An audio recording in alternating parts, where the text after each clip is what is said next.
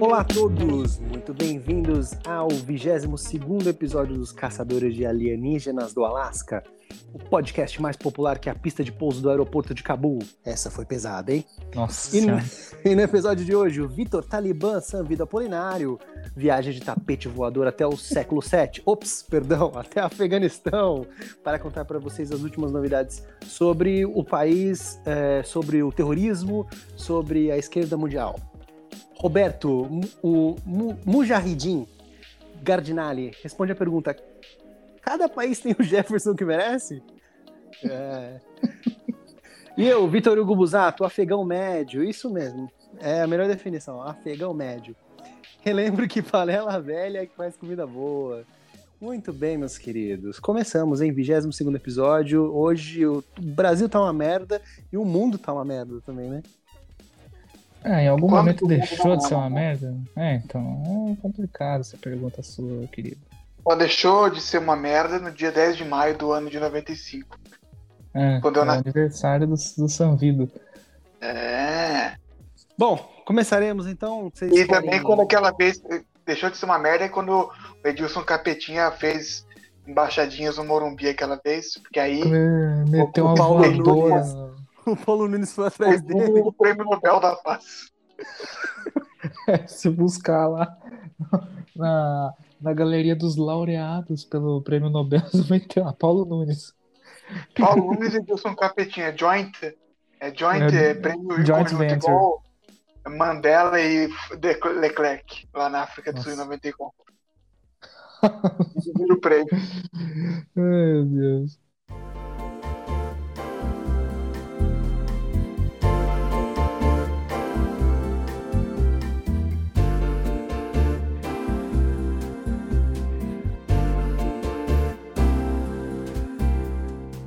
Começaremos? Vamos lá, Bob Jefferson. Vamos lá. Bob, Bob Jeff. Jeff. Bob Jeff. O camaleão da política brasileira é preso por fazer alguma coisa que eu não sei até agora o que, que é. Caçadores, é, foi um, acho que a grande pauta da semana da- no Brasil. O Roberto Jefferson foi preso por supostas, supostos ataques à democracia brasileira. Agora, alguém encontrou quais seriam esses ataques, de que forma eles foram feitos? É, não ficou claro para mim, pelo menos das matérias que eu li. É, eu até é, passei para vocês naquele dia, né? Ele foi Hum. preso por algum motivo que as pessoas não sabem direito ainda qual é. Ele é basicamente acusado de integrar milícias digitais, né? Que estariam. O que seria uma milícia digital? Um grupo de WhatsApp de, com 256 jovens mandando pornografia seria uma milícia digital? Não, mas na verdade isso aí seria um grupo nerd no, no WhatsApp.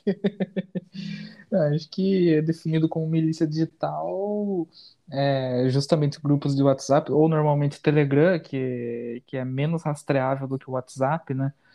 É, E- só que o, o vermelho lá não acha isso, né? Ah, cara, é aquela coisa que a gente falou no, no episódio passado, né? A partir do momento que você tem uma conexão na internet na sua casa, cara, tudo se torna rastreável na sua vida. Então, né? Enfim, né? O... Tanto é que, que o, o Estado Islâmico, o ISIS, eles faziam, faziam os- a cabeça da galera por grupos de Telegram, né? Caía um e logo surgia. Assim, ele é rastreável, né? Obviamente. Mas enfim, é, acho que milícia digital, o termo seria para esse tipo de atividade em que, em que são em que acontece nos, nos grupos de, de WhatsApp que disseminam ódio e WhatsApp ou Puta que eu Telegram. pariu. Que raiva Ódio- esse negócio, hein? De ai, Ódio, fake disseminam ódio. news, não sei o que, é aquela coisa, cara. Gabinete do ódio, gabinete paralelo, Carluxo e coisas assim. Ou, basicamente, você pode ver uma milícia digital, uma milícia digital é, atuando quando você, quando você comenta na, na foto. um, um ícone, isso para é, qualquer um dos dois lados, né? E logo em seguida você tá uma enxurrada de, de gente te enchendo o saco, te xingando, te mandando pra puta que pariu e tudo mais, né? Dizem que esse é quando a maioria dessas pessoas é bot. Dizem que, que isso é a atividade de uma milícia digital. Entendi. Bom, é... Vitor, é... agora vai prender então todo mundo que tem um grupinho de Telegram lá e passa umas fake news lá pros tiozão que, Olha, que não sabe muito porra grupo de nenhuma. família que vai ser fechado, hein? É, vai ser preso, né, o administrador do grupo. Cuidado, hein, tiozão, O cara- você que tá O escutando. cara, o cara criou o grupo de família pra marcar um churrasco lá no ano de 2014. Chegou em 2020 e o cara tá sendo preso, né? 2021 o cara tá sendo preso. Não, quem não se lembra do filme Meu Nome Não É Johnny, onde Celton Mello, ou melhor, Celton Mello, é, interpretava um. Eu sei que é pleonasmo que eu vou dizer, mas é verdade, ele interpretava um trambiqueiro carioca. É, devia ter feito uma mesma. Devia ser feito uma continuação desse filme, ou um reboot com o mesmo Celton Mello. Dessa vez interpretando Roberto Jefferson com meu nome não é Bob, porque o Roberto Jefferson é o maior trambiqueiro, ou um dos maiores trambiqueiros da República desde a época de Fernando Collor de Mello. Ele se aliou com Lula, e ele se aliou com Bolsonaro, agora ele fez um vídeo de como espantar esquerdistas que pareciam como espantar demônios. Ele é dono de uma legenda de aluguel, só que é uma história tragicômica. Ele é o Dom Quixote tropical, porque ao mesmo tempo que ele é um palhaço, ele que nos livrou do José Dirceu. E o Brasil é uma, é uma república de bananas. Isso é uma coisa impressionante, porque o Roberto Jefferson, ao longo de sua trajetória política, deu uns 50 motivos diferentes por que ele deveria ser preso. Não foi preso em nenhum deles. Aí, quando ele não deveria ser preso, o STF prende ele numa total arbitrariedade, uma coisa ridícula, coisa de ditadura mesmo. E o Roberto Jefferson, um dos maiores bandidos e trambiqueiros da história, o homem que apareceu com o, o- com o olho roxo, falou que caiu uma instante quando ele dançava tango. É, O homem é que falou que o, que o Lula não sabia do mensalão, ele que começou. As pessoas acham que o Lula que falou eu não sabia de nada, mas quem cunhou essa expressão foi o Roberto Jefferson. É preso por um devaneio autoritário de um homem, Alexandre de Moraes, que é o cara que julga, é o cara que acusa e o cara que sorteia para quem que vai cair os processos do STF. É, Ele faz basicamente o, o Alexandre de Moraes, o Alexandre de Moraes é tipo Jack Bauer, né? Ele faz a investigação em campo e já desce a bala quando precisa.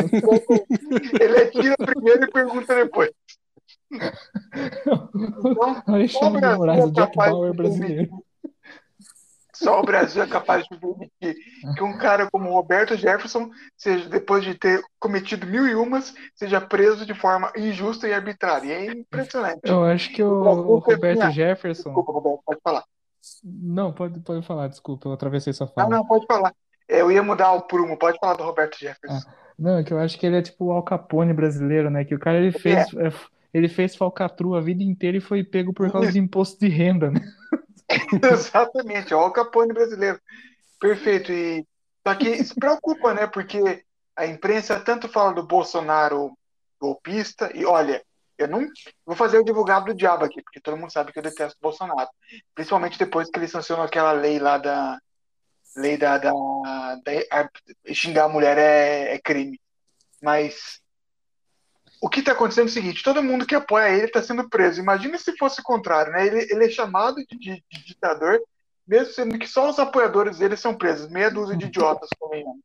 Hum. E imagina se fosse o contrário, né? Como estaria o choro? Fica aí a pergunta, senhor Victor Hugo Busato. Ah, o choro é livre, como diria Maju Coutinho. O choro é livre. É, e, e quem normalmente, a única pessoa que não aconteceu isso de, de ser preso e deixar de apoiar o, o, o Pocket foi o Roberto Jefferson mesmo. Na verdade, É ele tá verdade. meio, ele tá meio pistola também, né? Na verdade, a filha do Roberto Jefferson tá pistola com, com o Pocket, Isso, ela né? que falou. E aí? Né? É, Ela então, falou- Porque, ela- porque a, a Sarah Winter foi a mesma coisa, ela foi presa depois saiu da cadeia detestando o bolso, né? a Sarah Winter virou Sarah Summer, né? Sarah Summer, né? Ela virou Summer Sarah. Autumn. Sarah Autumn. E, E é que eu acho que, sei lá, cara. É que o, Então, o mas Borso, o Borso, ele é uma figura que é assim. Ele, ele vê que a, ele, ele é o cara que ele é, que ele é o traidor da galera mesmo. Ele vê todo mundo, todo mundo sendo preso, ele fica na dele, sabe? Ele é o, ele é o carinha que, tipo, ele, quando você tá na escola, tem aquele moleque filha da puta que ele zoa todo mundo e o outro que manda o outro zoar todo mundo. Ele é esse cara que manda o outro zoar. Porque, tipo assim, quando chega a diretora, aí ele fala, não, mas não, ele, não sei de nada, nem conheço, não, não, não fala nada, né? É, então, é, a, única coisa que eu queria que vocês discutissem é justamente isso. Você prender, mandar prender alguém por um crime de opinião, porque você atentar contra a democracia, supostamente fazer parte de milícias é, digitais, é muito ambíguo.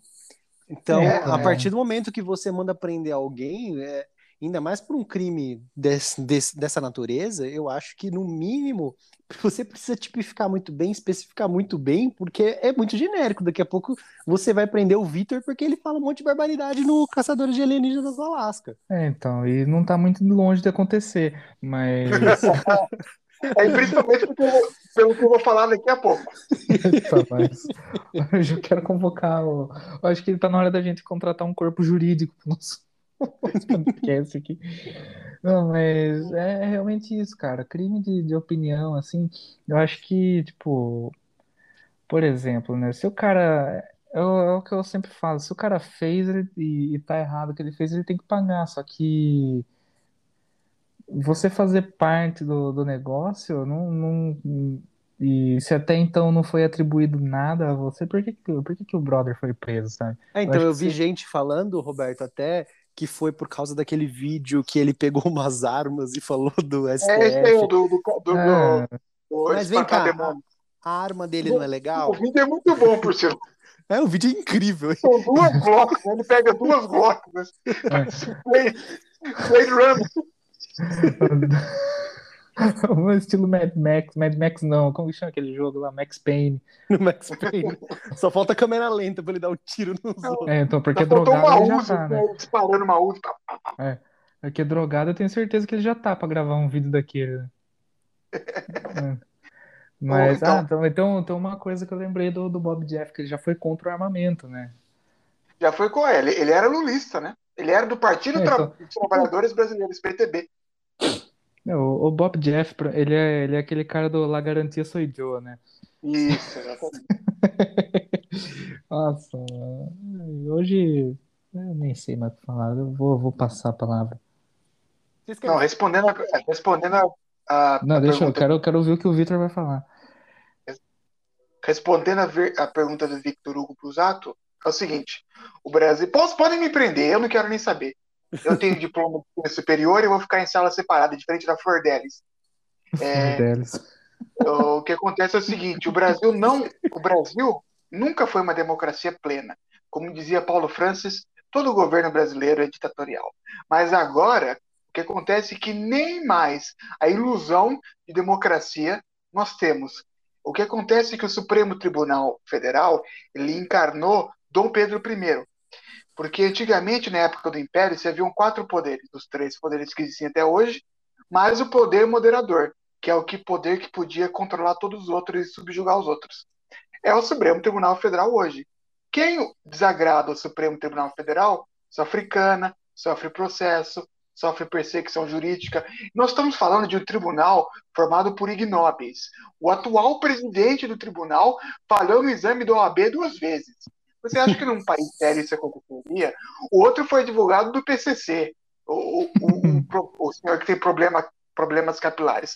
O outro falou que o Maduro era um ditador de direita, estou esperando ele falar que o Talibã também é um grupo de direita. É, não, tá, não deve estar muito distante disso, né? E, e, e, eles julgaram todo o processo da Lava Jato, que recuperou bilhões de reais da, da, de que foram roubados dos cofres públicos, julgou como inexistente. Esse, esse dinheiro vai ter que ser devolvido. As pessoas não estão prestando atenção nisso para salvar o amiguinho deles, Lula, eles vão ter que devolver os bilhões que foram recuperados da Petrobras. Isso aqui é uma piada. Isso aqui é como dizia o grande doutor Enéas Carneiro, um Haiti descomunal, Vitor. Bom, é, chega, né, de Bob Jeff. Vamos pro próximo aqui, que também é, é bizarríssimo.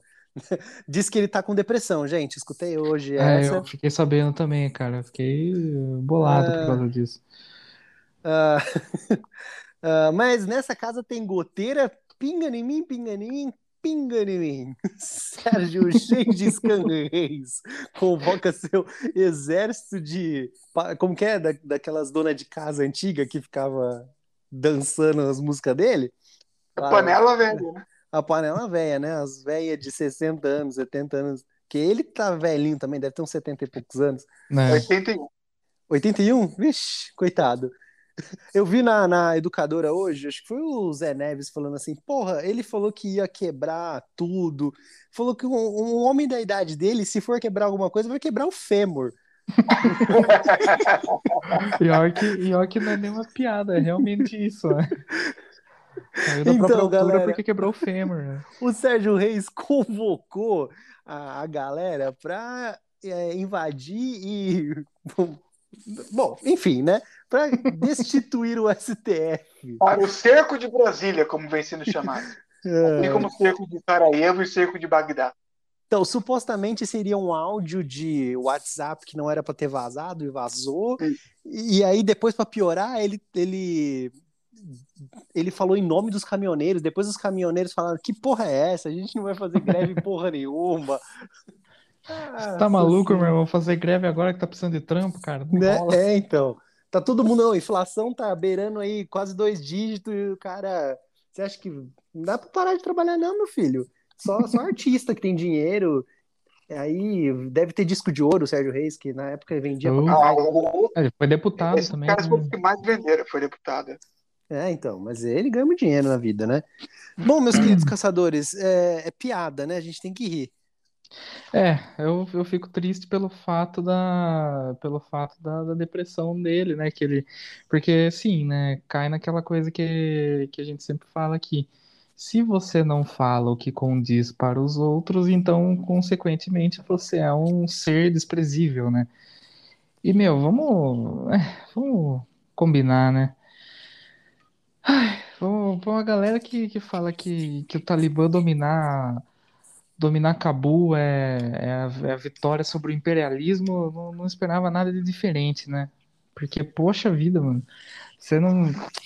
Pô, você acha que um, com 81 anos que ele tem, né? Você acha que um senhor de 81 anos vai, vai fazer um negócio desse, cara? Ele tá indignado como tantas outras pessoas que estão indignadas com o, o Pocket ou indignadas com a situação anterior ao Pocket, enfim, tanto, tanto faz, sabe? Todo mundo tem direito de ficar indignado, todo mundo quando tá pistola fala umas coisas aí que, que na hora, no momento ali, não pode não ter não, ter pensado direito, ou, ou também que não tem problema nenhum, acreditou naquilo que falou, né?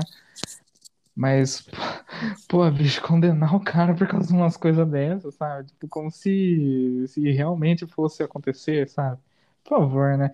Eu acho que é diferente se, se alguém é, realmente ativo, que teria de fato um poder pra fazer um negócio desse, falar, é, vamos aí, vamos destituir todo mundo, isso aqui, pegar nos fuzil, parar caminhoneiro, é, daí dá aquele puta fuzuê, sabe?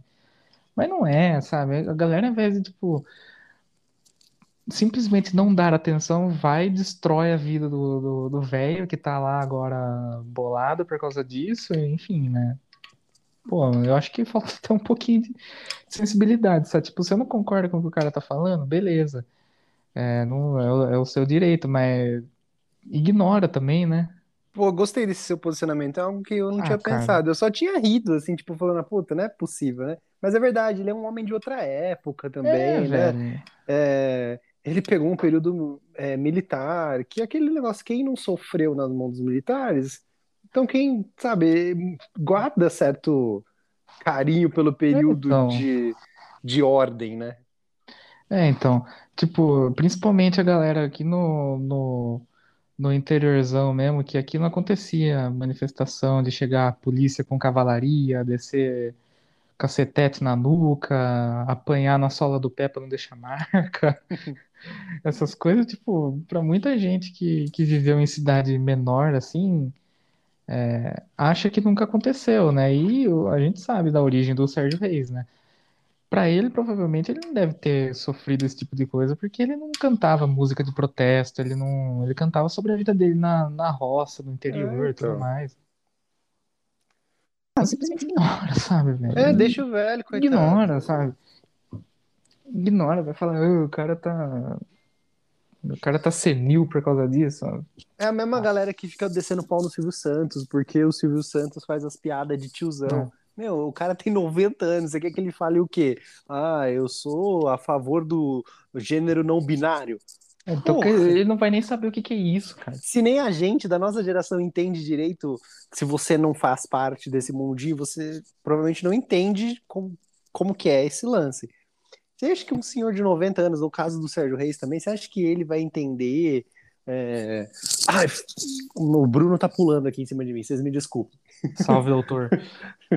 Você acha que o cara vai entender o, o que o mundo mudou, que a gente tá pra, em outros É. rumos? Sabe o que eu acho que falta um pouco da- das pessoas? Falta um pouco, um pouco mais assim de é, preocupação com assuntos mais sérios. Porque quando chega num- numa situação dessa, tipo, pô, o Sérgio Reis convocando os caminhoneiros, tipo, mano, você tá vendo, sei lá, no Twitter, é, dá, dá o scroll up lá e boa, sabe? É, ou dá um RT rindo, fala, ah, É. tamo junto, sabe? Não nem fala nada, sabe? Depois com aqueles, com aquele, aquele tanque lá que, pelo amor de Deus, só Ah. saía fumaça com É. aquele motor fundido. Né, Então, tipo assim, eu acho que eh, a galera fica se preocupando tanto com umas coisas assim, que quando é pra se preocupar com algo que realmente vale a preocupação, ninguém mais tem nem energia pra pensar e daí, daí não dá em nada, né? Vitor, meu querido, Eu panela fiquei muito que triste faz com comida essa boa? história. Eu fiquei muito triste com essa história porque, é, primeiro, porque ele é um dos meus heróis. Pra mim, ele sempre foi o Brian Johnson caipira. o cara, é gente boa, né? O chapéuzinho, enquanto o Brian Johnson tem a boininha, ele tinha um chapéuzinho de, de ele é o Bob Dylan do interior. É, Bob Dylan do- o que eu queria dizer é o seguinte: primeiro, a filha dele falou que ele foi enganado, né? Já É. deixa muito triste. Alguém enganar um velho de 80 e poucos anos para fazer ganhar pontos na política. né? Segundo, que eu concordo em gênero, número, grau, aquilo que o Roberto falou, que o Vitor também concordou. E eu adiciono um outro ponto, que é o seguinte: o Sérgio Reis, ele continua sendo para mim, apesar de tudo isso que aconteceu agora, não só politicamente, como musicalmente superior a Chico Buarque, a Caetano Veloso, a Gilberto Gil, que foi até ministro da Cultura, que também são grandes artistas da história da música brasileira, que falam merda atrás de merda do ponto de vista político e continuam sendo dos intocáveis, né? Até destruíram a É. carreira do Wilson Simonal. Então é isso que o Roberto falou mesmo, não tem nem muito o que falar. Deixem o cara em paz, o cara é um herói, ele devia estar no Kennedy Center Honors, ou melhor, no Brasil seria Juscelino Kubitschek Center Honors. É, é do- porque é um grande nome do cancioneiro brasileiro. Ele, Renato Teixeira, Almir Sattler, tocando em frente. É. Eu acho que vai chegar um ponto em que a galera vai começar. Na verdade, esse ponto já chegou, só que, enfim, né? A galera vai começar a querer apagar certos nomes da história por causa da, da, da diferença de pensamento político, né? Isso é muito triste, porque, na verdade, eu acho que a possibilidade dele ter sido enganado é muito mais plausível do que É, a possibilidade dele. É, do que a possibilidade dele pegar o celular e falar, é, vamos, vamos destituir o STF, os caminhoneiros vai parar. Duvido, cara. Eu acho muito difícil. Duvido. Primeiro porque uma pessoa de, de 81 anos, ela tem outras coisas pra fazer que não ficar na frente do celular, sabe? Eu gosto de ficar cuidando de Curió, aposto disso. É Birdwalk. Bor- É, tipo, pô, mano.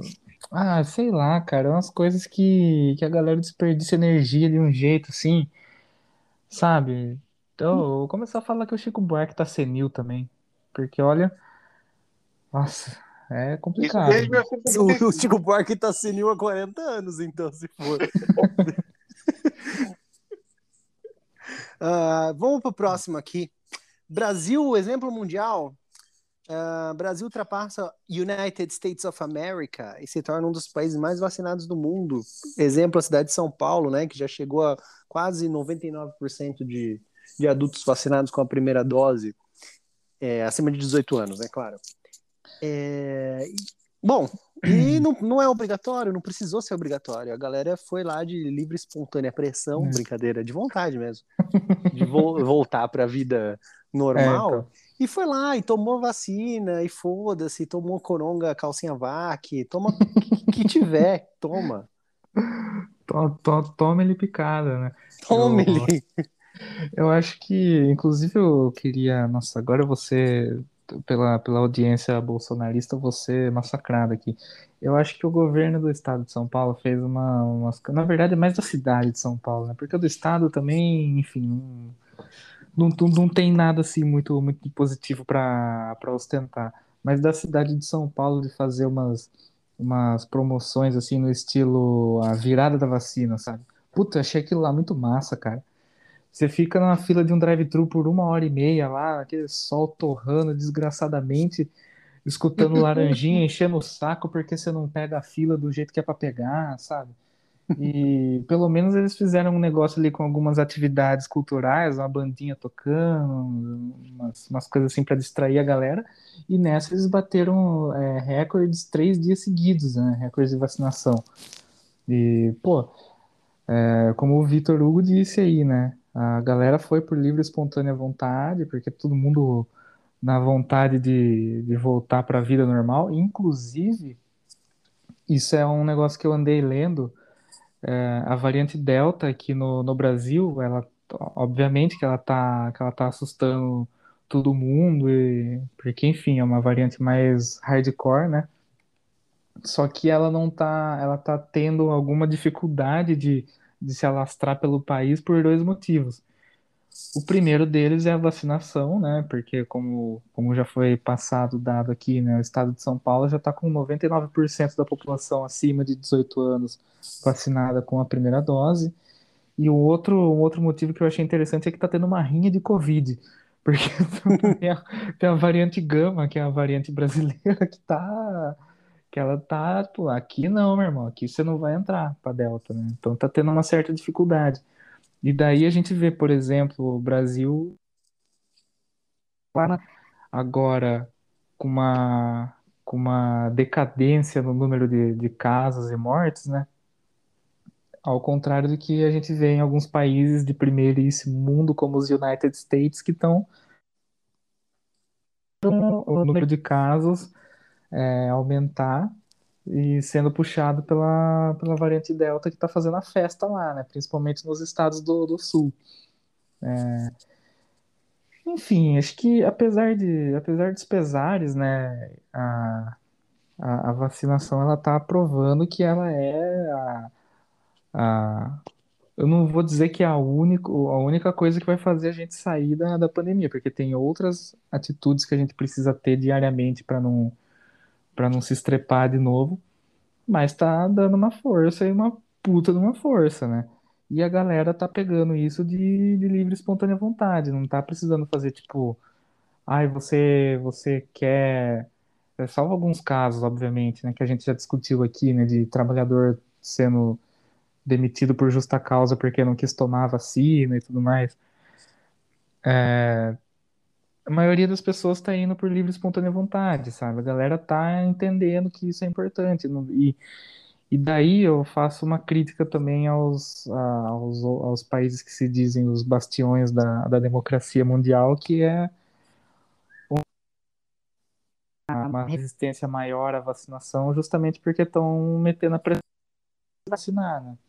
Aqui não está acontecendo isso e agora a gente pegou uma atração ferrada com a, com a vacinação e, tá, e tem gente a rodo sendo vacinada todo dia, né? Só não tem mais gente sendo vacinada porque a gente ainda não consegue fabricar os insumos aqui no Brasil, né? Porque se conseguisse, aí ia ser, ia ser ponta mesmo. Né? Seria mesmo. Vitor? Olha, crédito precisa ser dado onde crédito é necessário.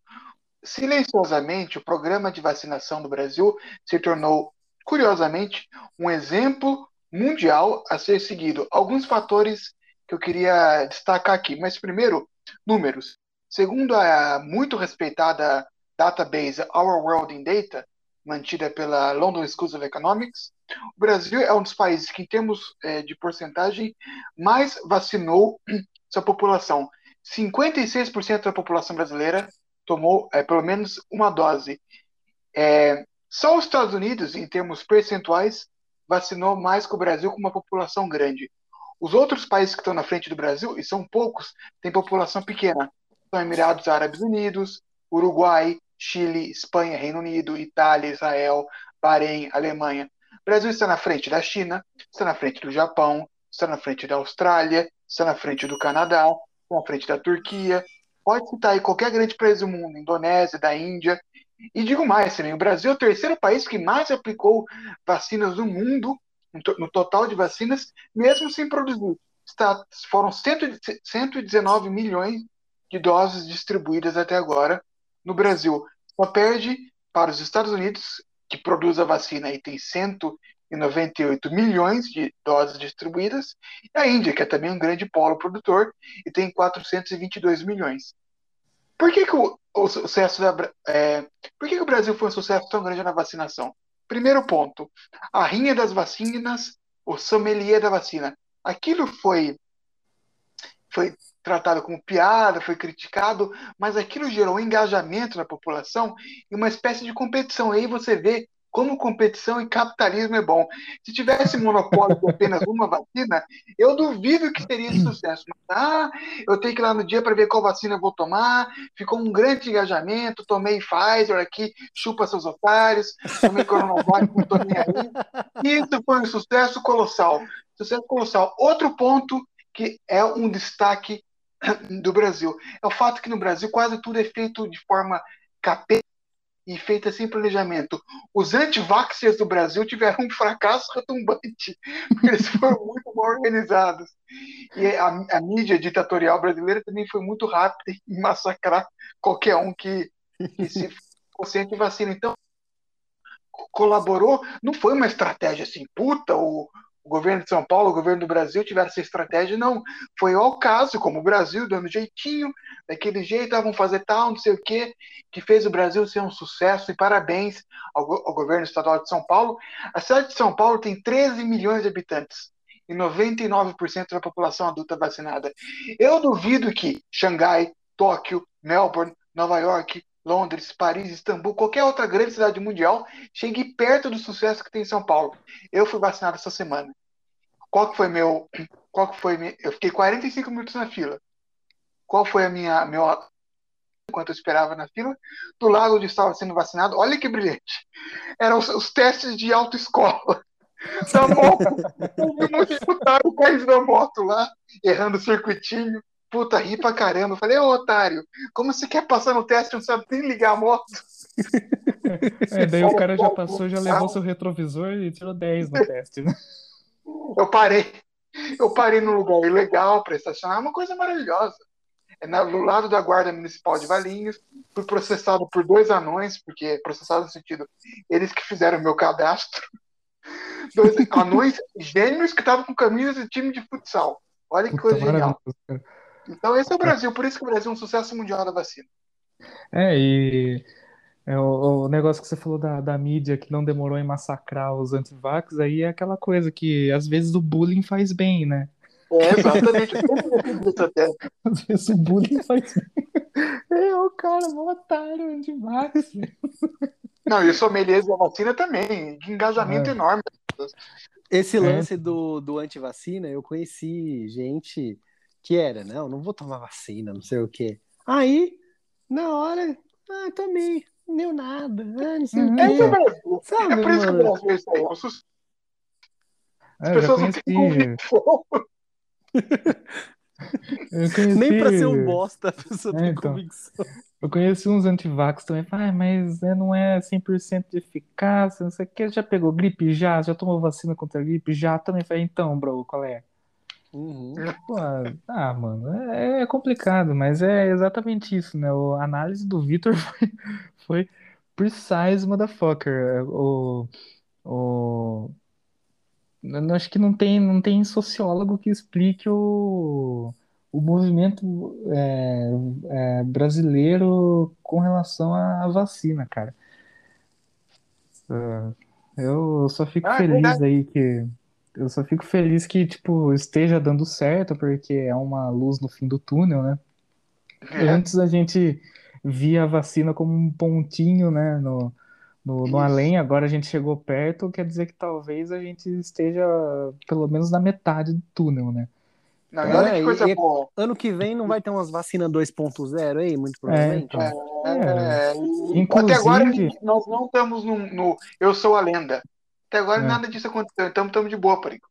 É, que bom, né? Porque o Eu Sou a Lenda.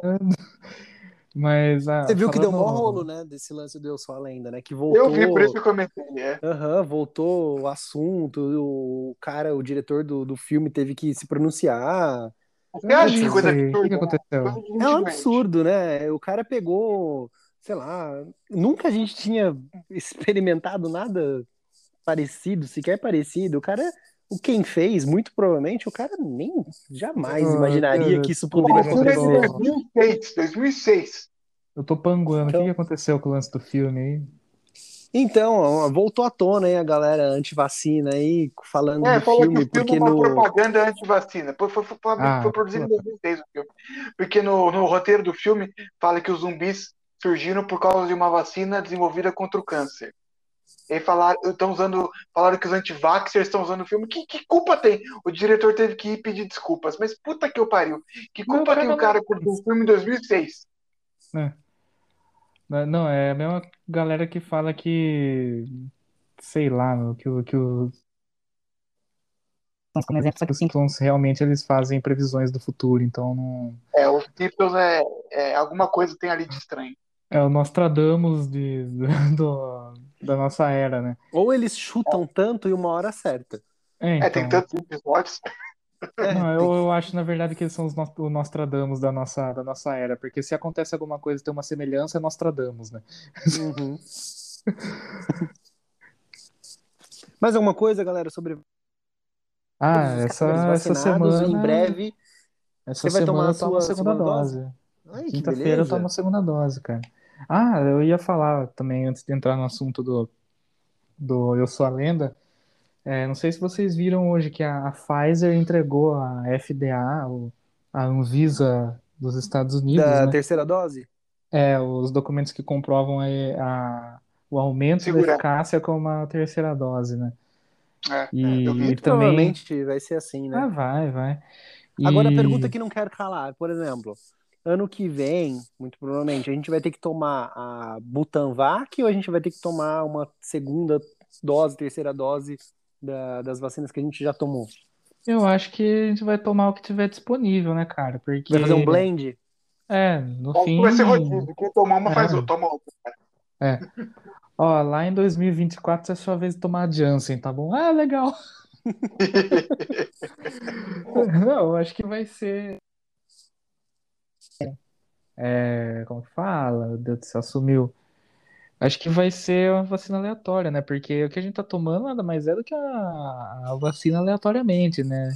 Acho que todas as vacinas são assim, na verdade. Então, At random.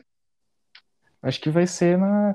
Isso é uma coisa também que eu achei interessante, né? Porque até essa pandemia ninguém sabia a marca de vacina, né? Agora, agora todo mundo sabe tudo.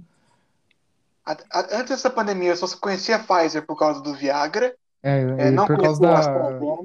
A Janssen ninguém sabia que era da Johnson Johnson. É, então, a, a. Pfizer a galera também conhecia por causa do, do carro lá do, do da NASCAR. Mark Martin. Mark Martin, é. É por isso mesmo. Olha a genialidade dos caras. Patrocinaram o cara, o piloto que tinha 60 anos com Viagra. E ele nem deve ter percebido, né? O carrinho azul. É. O puta carro da hora aquele lá também. Eu, eu É sempre legal. eu jogava com ele no. Eu jogava com ele no, no NASCAR Thunder 2003. Puta, esse jogo, hein? PlayStation 1, cara. Nossa, saudade. Que saudades, é. Então, eu queria falar mais duas coisas antes de mudar o, o, o disco, que é duas coisas. Primeiro, vacinação é, no, no Brasil dando resultado, porque, olha só, o GP Brasil de, agora chamado de GP São Paulo de Fórmula 1, que vai ser realizado em novembro, terá 100% da capacidade do público. Olha, Isso sim. 100%. É, o, o futebol volta em novembro também, o É. público, né? Puta, graças E- a Deus, cara. Eu não aguento mais fotografar futebol sem torcida e da arquibancada. É, é muito chato. Tem que Nossa, ser é do campo. merda, cara. É horrível, cara. E o outro ponto é que é uma pena que a imprensa brasileira, que é tão urubu, não consiga dar aqui o Brasil, por uma vez pelo menos, saindo bem em alguma coisa. Chega de Brasil? Gra, por favor, né? A gente falava só de Suíça, né? Eu falei chega de Brasil no momento em que eu saí da barriga da minha mãe. Ah, eu não aguento mais. Ai, que fortuna. Onde eu nasci? Brasil. Puta que pariu. Podia ser pior, podia ter nascido no Afeganistão. É, Nossa, bom, já que o. Vitor puxou o assunto,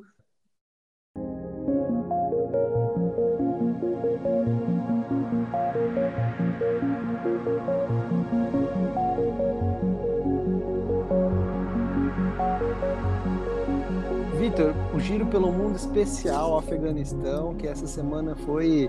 Você acertou a sua previsão, né? Você falou que menos de um- uma semana. Você falou? Uma semana? Eu falei que- que em uma semana é, ia demorar para depois da saída da- das tropas americanas, uma semana para controlar Cabu. Acabou que eu errei a previsão, porque eles controlaram em menos de um dia. Foi em, em Eles chegaram em 10 Cabu em manhã e à tarde eles já estavam controlando a cidade. Em 10 É, horas de combate, os caras já fizeram um estrago lá. E eu, eu vi uma imagem interessante, né? Puta, eu lembrei daquele livro Persépolis, né? Que, É. que fala do. Acho que vocês já, já ouviram falar do filme, do livro, né? Já, claro. Que fala da, da, da Revolução Iraniana lá, né? Isso. E E Revolução Islâmica do Irã. Isso. Que no momento todo aquele lance de liberdade, o, e o que a autora, né, usa principalmente para representar isso é a necessidade das mulheres cobrirem a cabeça, né? No momento da história ela lembra que todas as mulheres estavam com a cabeça descoberta, o cabelo aparecendo e tudo mais. No dia seguinte, todas as mulheres na rua obrigadas a usar o. Eu sempre esqueço o nome lá do. É, a é burca hijab. do- Hijab, é. Tipo, Isso.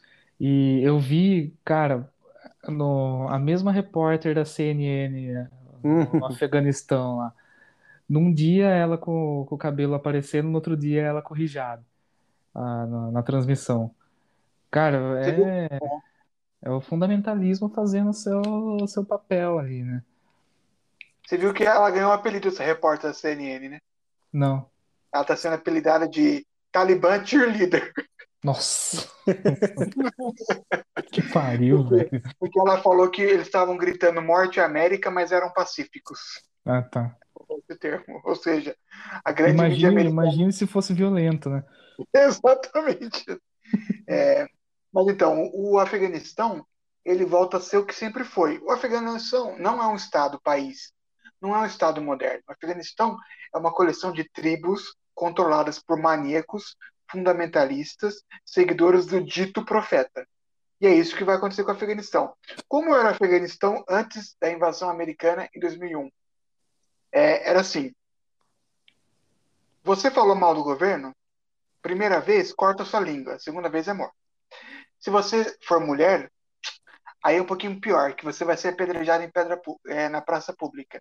Se você perdeu sua virgindade ou foi pega cometendo atos sexuais com alguém sem o consentimento do seu pai e do seu marido, é morte por apedrejamento em praça pública. Ah, mas se a mulher for estuprada? O estuprador não acontece nada, mas a mulher é apedrejada em praça pública. Se for estudar, não pode estudar. Mas se for estudar, toma tiro na cabeça. Foi o que aconteceu com a Malala Yousafzai, vencedora É. do Prêmio Nobel da Paz em 2012. É, e homossexuais? Bom, homossexuais são levados geralmente para o prédio mais alto de Cabu e jogados lá de cima para ver se voam. É, chegava ao ponto de mulheres no Afeganistão, dentro de residências e prédios públicos, só, só podiam andar descalças. Por quê? Porque o barulho dos sapatos podia incomodar os homens. E se andassem de sapatos, podiam ter o pé amputado, como é, parte da punição. Esse é o Talibã. Esse é o que vagabundos, parasitas, vermes como Rui Costa Pimenta e o seu partido de fundo de quintal, partido que elogia mal Stalin Pol Pot, chamam de vitória do povo oprimido. Mas é como diria nosso querido professor Ormanese, a semiótica vale mais do que mil palavras. Por quê? A vitória do povo oprimido representa o quê? Gente caindo de avião. Hum. Aliás, é uma, uma grande rima que 20 anos depois das imagens das pessoas se jogando do 11 de setembro, temos pessoas caindo de trem de trem de pouso de avião que estava sendo recolhido e avião que foi feito para comportar até 100 pessoas, levando 800 pessoas dentro. Hum, pois é. E, e daí o governo dos Estados Unidos e mais 80 países pedindo, pelo amor de Deus, para que as pessoas tenham o direito de sair do, do Afeganistão, né? Isso. E é uma, uma catástrofe sem tamanho, né? Esse. É... Ah, eu nem, nem sei o que dizer, nem, nem me atreverei a falar nada, só fico, fico muito triste por toda essa situação, né? Porque eu sinto que muitos países ali no, na, naquela região, eles não, não vão ter, não vão ter um tempo de paz nunca, assim, é sempre, é sempre bomba, é sempre tiro, é sempre autoritarismo de um lado, é grupo terrorista do outro, Estado Islâmico tocando terror. E as, e, a, e as pessoas ali no meio que não tem nada a ver com essa situação, que só querem viver a vida delas, que pagam o pato, né? Ah, como sempre. Né? É. Então, tanto que o nome oficial do país mudou já, é Emirado Islâmico do Afeganistão. A regra de ouro, para você que quer saber um pouco mais sobre a Ásia Central, Oriente Médio e Norte da África, é a seguinte: aonde os seguidores do dito profeta vão, arranjam confusão. Cadê os coptas do Egito? Tinham 100 mil coptas no Egito. Onde eles foram parar?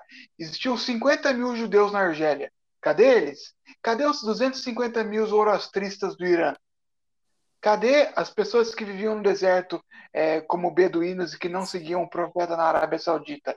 E os do Marrocos? E os da Líbia? Cadê? E o que está acontecendo com a Somália? E o Chad? E a Síria? E o Iêmen? E o Paquistão? É impressionante. O Afeganistão se torna a maior utopia islâmica nesse sentido. Também vale destacar duas coisas. Primeiro é o desastre colossal que é a atual administração americana como foi mal planejado. O Joe Biden fez um, um pronunciamento hoje é, na, na, Casa Branca falando que eles tinham se pre preparado para todo tipo de contingência. Puta merda, se isso foi preparado e planejado, a, o Departamento de Estado norte-americano pode mudar seu nome para FERJ, porque tá pior que a Federação Estadual do Rio de Janeiro de Futebol. É inacreditável. É, como que puderam fazer um, um colossal, colossal military disaster, como dizia Churchill? É pior do que Saigon. E, aliás, vale destacar também o papel da China, que já reconheceu oficialmente o Talibã e que já disse que vai respeitar a decisão do povo afegão, como se o povo tivesse envolvido nisso. Uhum. É, mas isso não se surpreende zero pessoa, porque tanto o Talibã quanto o governo chinês tem como política de Estado exterminar muçulmanos. Então, até aí, eles têm muita coisa em comum.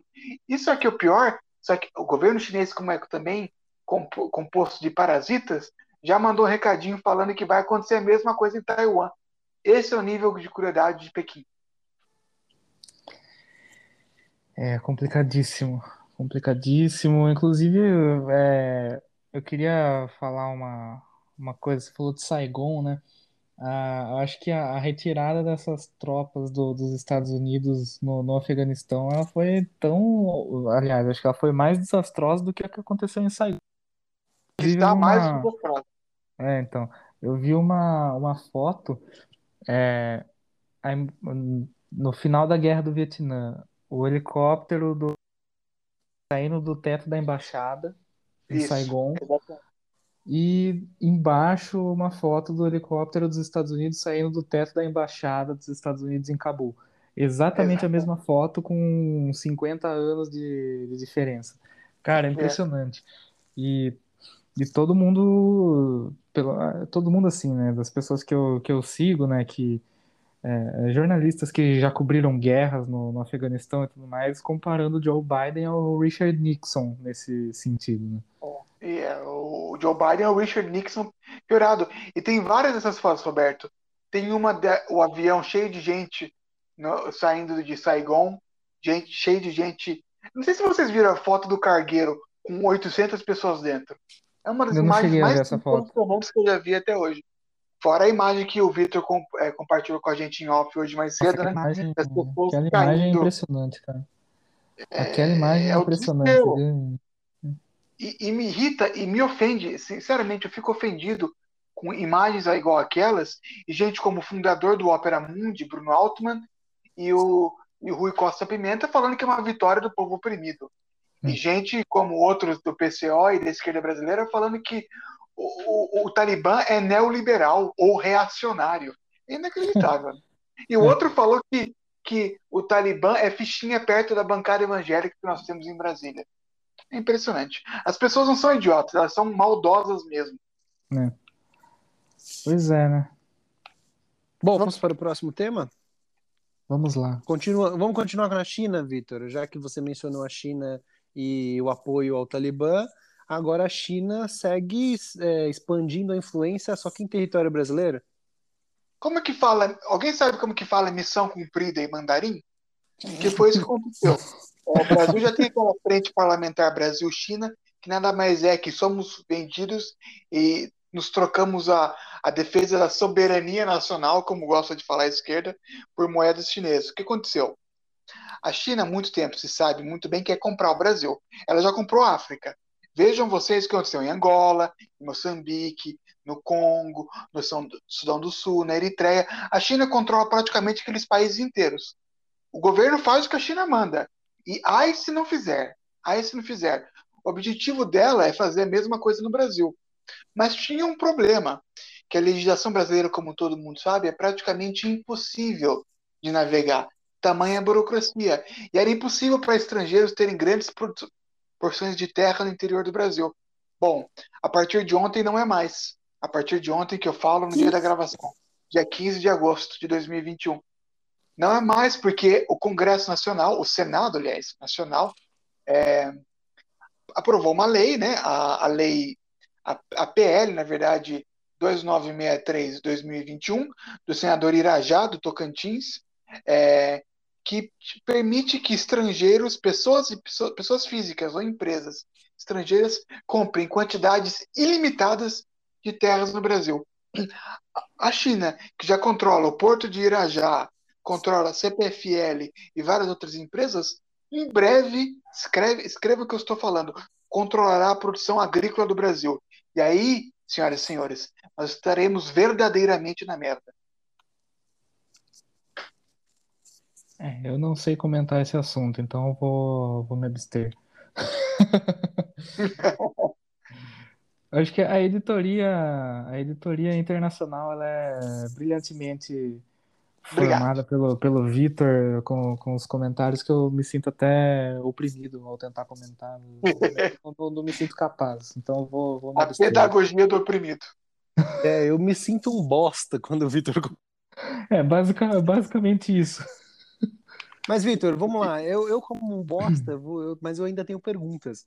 É, quais são os principais riscos é, para a economia brasileira, ah, para os principais serviços ah, de, de empresas no Brasil serem dominadas por, no caso, chineses? Os principais. Vocês lembram, é, ano passado, quando começou a pandemia, que o preço do arroz foi pra puta que eu pariu, o preço dos alimentos foi pra puta que eu pariu? Sim. Por quê? Porque a China começou a comprar todo o estoque. Porque ela já tinha tido sua pandemia e estava com seus estoques alimentares baixos. Então ela falou: me dá tudo. Só que eram produtores brasileiros, é, controlados e regulados pelo governo brasileiro. Ou seja, se faltasse comida no Brasil, qual que seria a prioridade? Reverter toda a produção alimentar do Brasil, que é a segunda maior do mundo, caminhando para ser a primeira disparada, de volta para o território brasileiro. Se a produção for controlada por chineses, você acha que em um momento de pandemia, ou um momento de crise, ou de falta de alimentos, eles vão se interessar com o Brasil? Eles não se interessam nem com eles mesmos. Eles não se preocupam nem com eles mesmos. Você acha que eles vão se preocupar com nós? E aí o governo brasileiro vai ficar na mão deles, porque o governo chinês vai muito bem poder falar: acabou, nós não vamos mais vender nenhum grão de arroz para vocês. Vai custar um milhão de reais o arroz agora. O problema é nosso. Então vai poder, o Brasil vai ser alvo fácil de chantagem internacional da China. Ou seja, é muito perigoso o que os vendalhões do templo, ou melhor, os vendalhões do Senado, fizeram. Roberto, você tem. Não, acho que não. Não. Vitor, você quer É complementar que- ou a gente pode ir para a pergunta que não quer calar? Não, vamos para a pergunta que não quero calar, que eu quero muito discutir esse tema agora. Muito bem, então vamos falar de algo que eu acho que nós três somos capazes.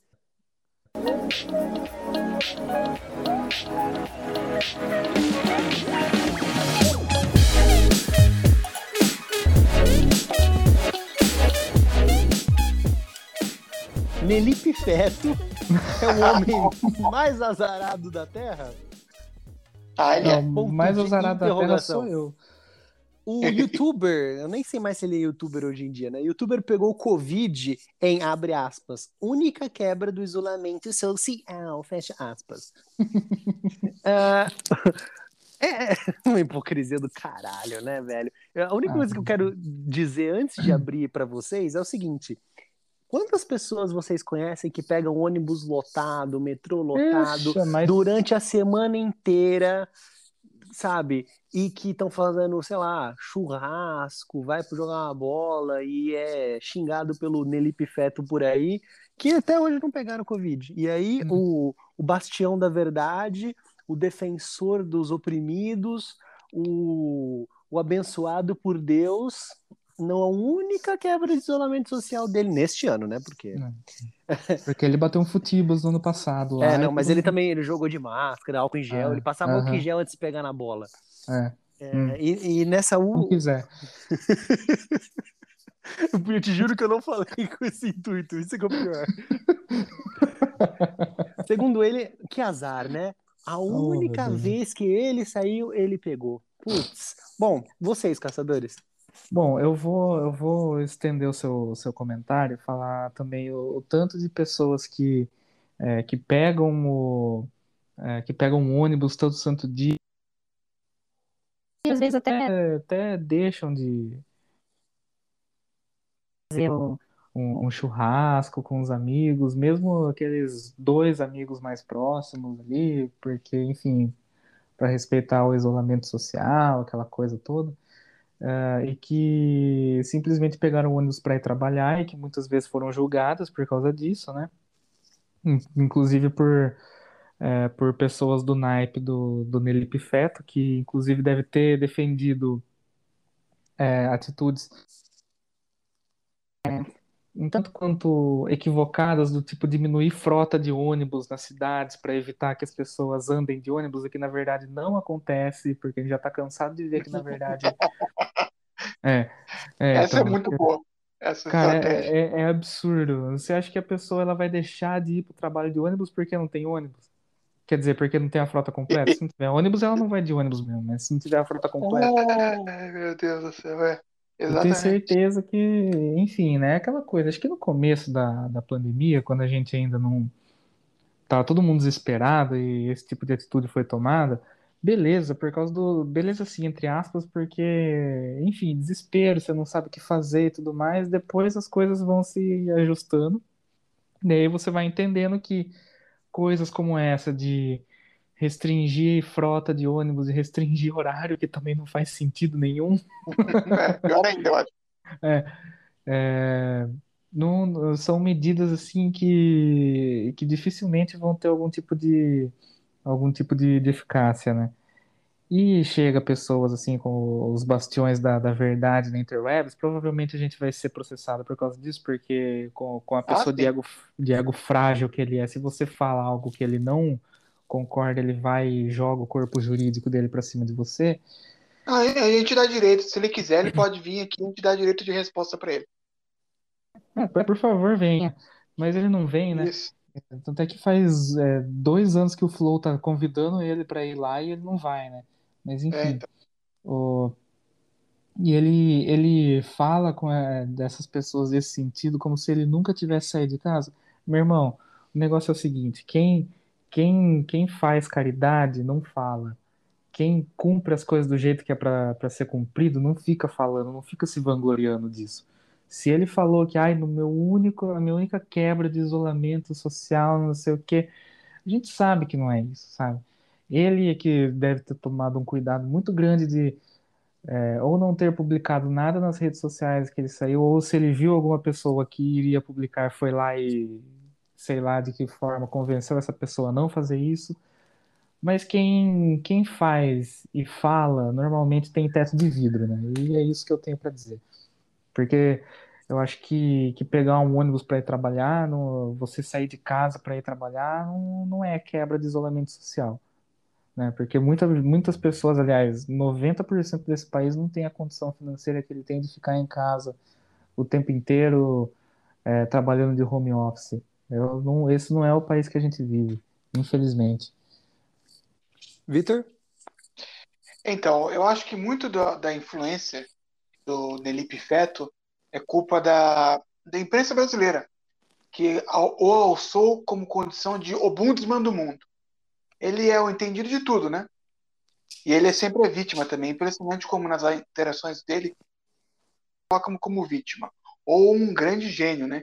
O cara que lê Noam Chomsky. Puta, o Noam Chomsky tá aí desde a década de 50, ele descobriu em 2020. Parabéns. É.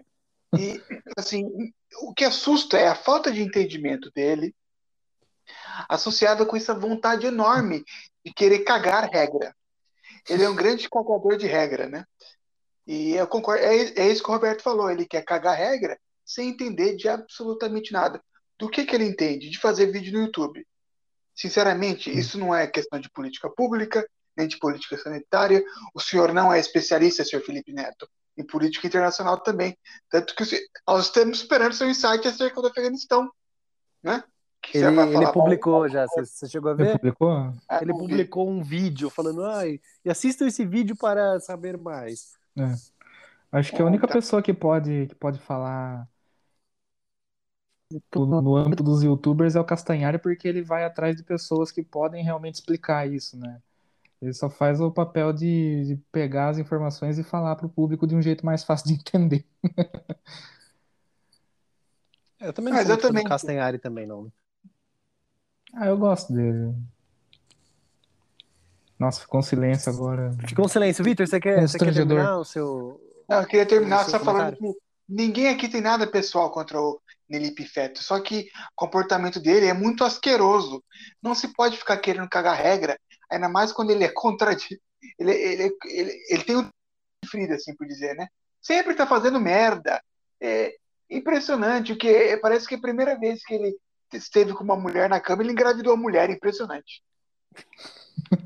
Viu, eu queria falar um negócio que eu acabei esquecendo de, de mencionar, mas, assim, tem, não tem muito a ver com o Felipe Neto, mas tem a ver com toda essa questão de, dessa galera artistinha, do, dessa galera da. Turma do bem, a turma do bem. É, a turma do bem, desse vivo SUS e do caralho, e defesa do SUS. Meu, é, minha mãe tá sem plano de saúde e eu fui levá-la para fazer um exame numa clínica lá em Montemor, né? Uhum. É, pasmem, ela ficou uma hora e meia esperando isso na hora do almoço. Pro, então. O médico não apareceu. Ela, que bom que ela tinha comido alguma coisa. Ela, minha mãe é uma senhora, tá, gente? Ela tem 62 anos. E, e você imagina, lotado, puta calor, no meio de uma pandemia. O médico era para ter voltado meio-dia, é. Ela ficou até quase até 10 para as duas lá, o médico não voltou do almoço e não tinha dado é, nenhuma justificativa, enfim, não sabia a previsão e tinha ainda pessoas na frente dela. E se fosse uma vez que isso tivesse acontecido, mas aconteceu comigo há uns anos atrás, eu fui atrás de uma de fazer um, uma consulta médica é, de rotina, enfim, era é. era clínico geral, se não me engano. E aí, eu, beleza, fui no dia, e, e aí, ah, o médico não veio, tem que reagendar. Ah, que ótimo. E para piorar, teve outra vez também que eu tive uma situação. Para você ver que não é, não é uma exceção, parece que é rotina, né? Eu, fui, eu precisei de um exame, por quê? Porque eu fui passar numa médica e ela, não sei como, ela disse que não podia atestar que eu tinha asma, só se eu fizesse o exame. Ela, se ela escutasse meu pulmão, ela não saberia que eu tinha asma. Então, o cara do exército que escutou meu pulmão e falou, tá dispensado, ele é um burro, né? Não, ele é, É. brother, é, É. diferente. É. E aí, esse exame, pasmem, é um exame para provar que eu teria asma para conseguir um remédio de alto custo, né? Hum. Eu- levou seis meses para me chamarem para o exame, e quando me chamaram, era numa outra cidade e um dia de serviço. Eu nunca não podia perder meu dia de serviço. Hum. Ou seja, eu, se eu precisasse daquele remédio para sobreviver, eu estaria totalmente fodido. Então, essa Você está- galera que fala do, do Vivo SUS, vai pra puta que pariu, porque vocês têm plano de Boa! saúde. Vocês nunca precisaram da merda do SUS, tá joia? O SUS para tomar vacininha é legal, quando você vai no postinho, mas precisa de uma consulta, precisa de um exame, precisa fazer uma cirurgia. Vai pra puta que te pariu. É isso que eu Boa! tenho pra dizer. Esses médicos, eu fiquei, eu fiquei doente há um tempo, há um mês atrás, um pouquinho antes de eu tomar a vacina, eu tive, eu não fiquei doente, eu tive um problema no ciático.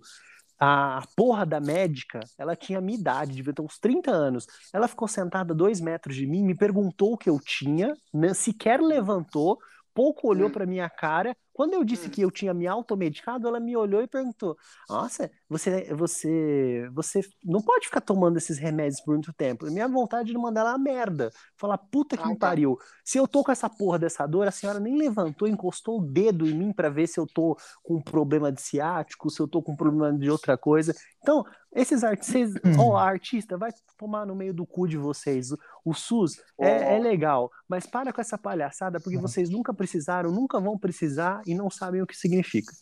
É, exatamente. Eu queria fazer um, fazer um apontamento também, que assim, é, essa frase do que o SUS é, é legal, só que também tem um, um fato assim que a galera desconsidera que o SUS é, a gente precisa, precisa ser sincero, é um, é um sistema que no papel ele é muito bom, só que o gerenciamento dele é péssimo, porque já me aconteceu coisas desse tipo aqui, em- aqui em Limeira também, porque eu tô há um tempo sem plano de saúde. E uma vez que eu precisei, é, que eu precisei de um, de um atendimento, que eu fui até a Santa Casa daqui de Limeira, preciso também ser justo dizer que eu fui, que eu fui bem atendido, só que para um procedimento simples, também conhecido como consulta, eu fui num dia, é, não tinha médico de plantão, que tipo assim, pô, velho, tô no hospital, cara. Porra, da Santa Casa, não tinha um médico de Tinha um plantão. médico, médico de plantão. Na verdade, tinha um médico de plantão, só que ele, ele justificou para mim que precisaria de um especialista. E não tinha um especialista de plantão. Ele não poderia, enfim. Voltei no dia seguinte, esperei uma hora e meia para o médico chegar. Quando o médico chegou, aí, aí eu também preciso reconhecer que eu tive um atendimento, um atendimento de qualidade e tudo mais, só que pensa o, o número de, de pessoas que, que passou por isso e não teve um atendimento de qualidade também. Eu acho que é muito, é muito é, romantizar que a gente tem um sistema de saúde para todas as pessoas e que de fato é, só que é, às vezes a pessoa ela não vai, ela não vai ter a, o, o privilégio, vamos falar assim, né? Porque porque numa situação dessa acaba sendo um privilégio. Ela não vai ter o privilégio de ser atendida porque ela vai falecer esperando por um exame porque o sistema é extremamente mal gerido, mal organizado, sabe? Quando você vai e se, e se consulta com, com um médico que mal olha na sua cara e que também acho que é uma não é exclusividade do SUS, em plano de saúde também é desse jeito. É que no plano de saúde você manda o cara a merda e vai pra outro, né? Você É, tem essa eu- escolha. É, Agora na porra do SUS você não tem como. Você vai.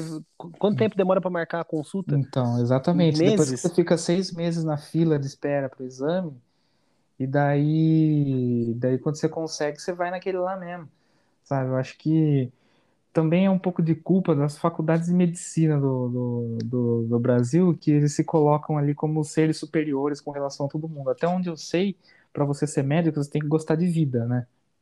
Você tem que gostar de, de ser humano, você tem que gostar de entender o que é o ser humano, não simplesmente estar lá para ganhar dinheiro. Sabe? Eu acho que acho que são várias coisas que vão se que vão se ligando e que no fim acaba para esse desastre que a gente tem na, na saúde pública do Brasil, porque também é um absurdo a gente ter que pagar duas vezes por um sistema de saúde, né? A gente paga uma vez no nosso imposto pelo SUS e daí tem que pagar, é, é, pagar outra vez num plano de saúde que é o olho da cara e que se você passa três consultas do, do seu plano, o maluco já vem com um boleto de 7 mil reais na, na sua casa e perguntando por que, que você foi no médico mais vezes do que o, do que o seu plano cobria, sabe? Bom, então, Vitor, quer falar alguma pessoas, coisa do SUS? As pessoas, as pessoas têm a impressão, uma impressão totalmente equivocada, que o SUS é caridade, que é o SUS está dando vacina. O SUS, ah, olha só, foi atendido pelo SUS, que bom, né? O SUS não é caridade, meu amigo, minha amiga. Você paga o SUS, eu pago o SUS, todo mundo paga o SUS. Nós todos sustentamos aquela bagaça e nós temos direito, por, por sermos todos mantenedores, do sistema a ter o melhor tratamento possível. Não é pecado criticar o SUS, porque ele não está fazendo caridade. Nós estamos sustentando aquela corja, muitas vezes corja. Tem gente boa, tem gente ruim, mas muitas vezes corja, principalmente no nível administrativo. O SUS é um fracasso com relação a tratamento das pessoas, tratamento de quem paga por ele as pessoas demoram seis meses por uma consulta, eu acho que vocês foram bondosos. Tem gente que demora um ano e meio para fazer consultas mais complexas. Nós sabemos hospitais caindo aos pedaços, dinheiro desviado, médicos, como vocês deram um relato pessoal aí, que não dão a mínima atenção. Isso aconteceu comigo também. Minha avó também não tem plano de saúde, a pessoa ficar uma hora e meia na fila, do lado de fora, aquela friaca mais fria do ano, aos 72 anos, para conseguir tirar sangue. É impressionante. E não é crítico, e não é, é crime criticar, porque nós estamos pagando por isso. A vacina não nos foi dada, nós compramos, nós cidadãos. E nós temos que gerenciar melhor isso. Cabe a nós também gerenciar melhor e, ach... não, e acabar com essa ideia de que SUS é uma coisa vinda de cima, dos céus, e que nós não podemos criticar porque ai, é tão maravilhoso. Se fosse tão maravilhoso, nós estaríamos igual ao Japão, onde ninguém tem plano privado de saúde, só uso público, igual a Inglaterra, o Canadá, a Austrália e Nova Zelândia. País, aí sim, exemplos de sistema de saúde públicos notórios, onde as pessoas onde simplesmente não existe sistema privado de saúde só para milionários, porque não é necessário. Hum. O Brasil não é o caso. Se não fosse o, se, se, o SUS fosse maravilhoso, como as pessoas falam que é, ninguém teria plano de saúde. É. Pois justamente é, né? quem fala que é maravilhoso, quem fala que, que é para defender, justamente tem plano de saúde, os melhores. Uhum. É, acho que é justamente isso que o, que o Vitor falou, né? Se não fosse necessário ter, ter plano de, de saúde é, porque o SUS é um, um sistema de primeiríssimo mundo e tudo mais, a Unimed não ia estar tá construindo um hospital mais moderno do interior de, de São Paulo, aqui em Limeira, sabe? Com uma, uma torre de 20 andares, com, com uma UTI gigantesca, e que você vai, você vai ficar basicamente hospedado no Copacabana Palace, com, com, com uma aula de oncologia do tamanho do, do, do brinco de ouro. É, é osso, cara.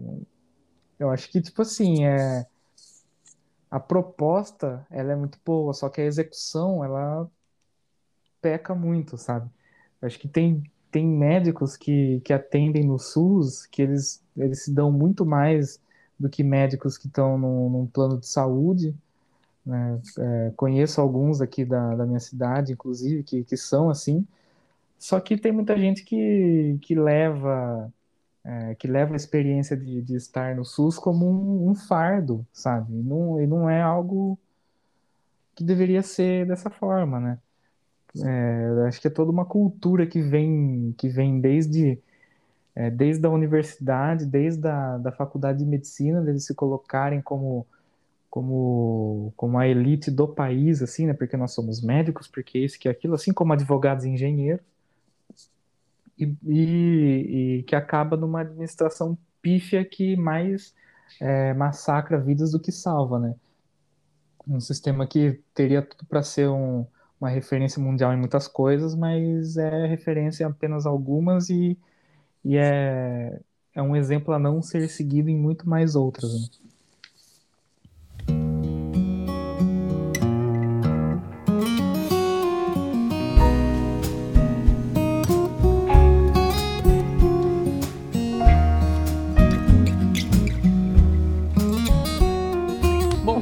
Vamos ao que fim levou?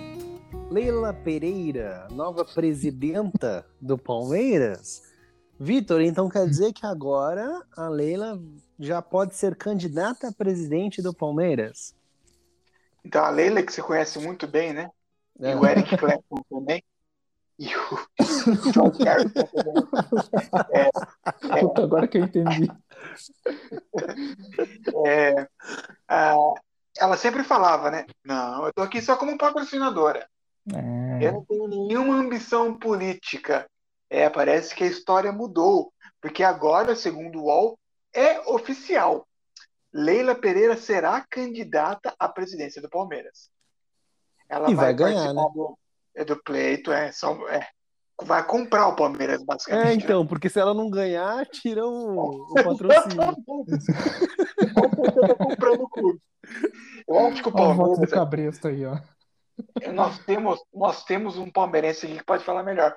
Mas o Palmeiras, assim, se você pega a história do Palmeiras, é um clube tão desorganizado, mas Nossa, tão você acha? que quando não tem um me- um mecenato por detrás, é um desastre.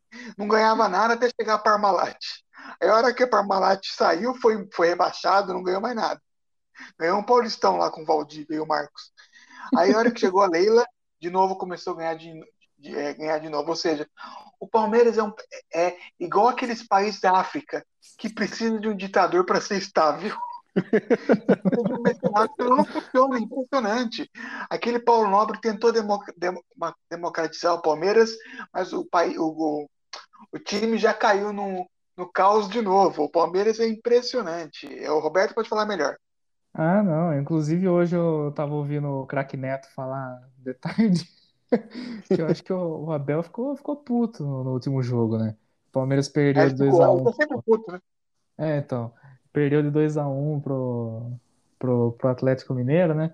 E, e o argumento do Neto foi o seguinte, que o, que o Abel ele não, ele não pode ele não pode ficar sendo expulso todo jogo porque ele é um funcionário do clube. Aí ele soltou a melhor frase. É, ele fica ali se achando porque é europeu, ele é europeu, né? Português, né? Português é europeu.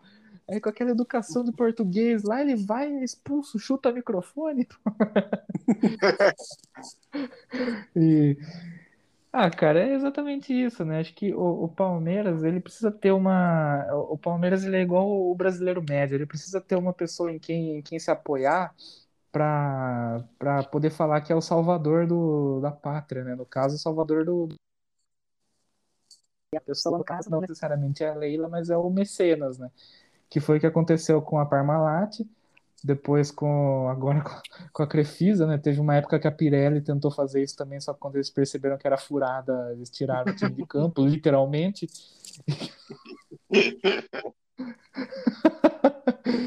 É, assim, cara. O, o Palmeiras é um, infelizmente é um time que é um time de mercenários, né? Só funciona se tiver grana entrando. Senão, o, o, o Palmeiras é a, é a Blackwater do futebol brasileiro.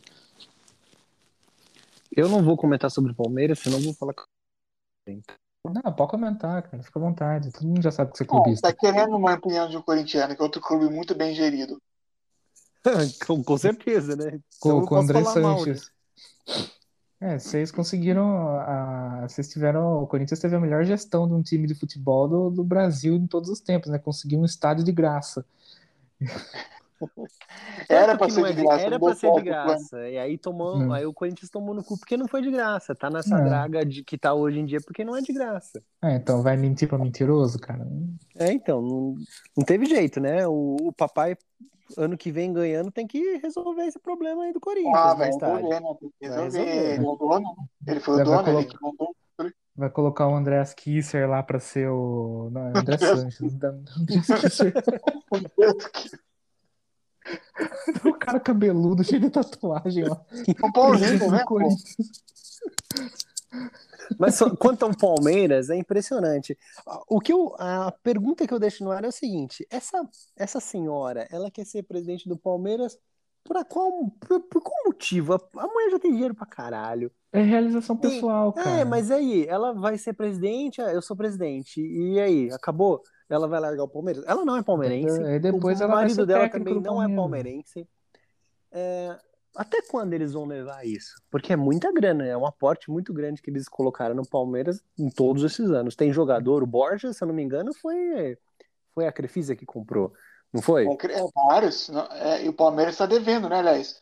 Quando a Crefisa sair, aí que o negócio vai ficar feio pro Parmeira. É, aí vai é, ser igual então, ao Cruzeiro, é, vai ficar isso... brigando para não cair pra Série C. Não, eu acho que não vai ser nesse, nesse estilo, porque o Palmeiras também tem, tem uma arrecadação muito grande. O Palmeiras é tipo de time que raramente, dificilmente vai virar um Cruzeiro da vida. É time muito grande, Flamengo, Corinthians, Palmeiras. É, é muito difícil chegar nesse buraco tão fundo como o Cruzeiro. O, o quem vai, é, quem vai vai ser o Atlético Mineiro. E aí é. ninguém ah, fala nada. O, o, lance é o seguinte: o Palmeiras já tá uma, uma braguinha há um certo tempo. O Palmeiras ganhou a Libertadores da América vamos lembrar contra o Santos, um Santos remendado. Um é, Santos... Vamos falar a verdade, Não, ganhou a Libertadores é... no susto, né? Foi, ganhou aquele jogo no River Plate na Argentina, foi um achado, porque tomou um sufoco, tomou um sufoco aqui, que era para ter tomado Teve um VAR lá, né? O VAR que deu uma ajudadinha. Ah, cara, sinceramente, meu, aquele jogo lá, o Palmeiras tinha que ter perdido. Tinha que ter sido eliminado ali, meu, porque não é possível. Não é possível, cara. Esse, esse Abel aí, vou falar a verdade. É, no começo eu tava gostando dele, mas agora eu já tô começando a ficar de saco cheio desse cara aí, porque ele fica com essas presepadas aí que o craque Neto falou, sabe? Fica sendo expulso, fica chutando o microfone. Ele é bem esquentadinho. o time. Ah, pô, e aquele pô. microfone é caro, hein? Aquele é, cachorro... Não, o lance é que assim, a imprensa, a mídia esportiva adora descer o pau quando o time é reativo e tudo, mal, e tudo mais, ninguém mede o pau no Palmeiras, porque o Palmeiras é um baita de um time reativo, né? É, o Palmeiras não, não propõe o jogo assim. O Palmeiras não é um grande time, por exemplo. Era para o São Paulo ter vencido o, o jogo. Pelo menos é, o primeiro tempo foi todo São Paulo. No, da, é, da Libertadores. O, o, Palmeiras é um grande time mediano, né? É, então, tem grandes. Tem, não, qual que é o grande jogador do Palmeiras? Não tem um grande jogador, são bons jogadores. Eu não vejo nenhum, né?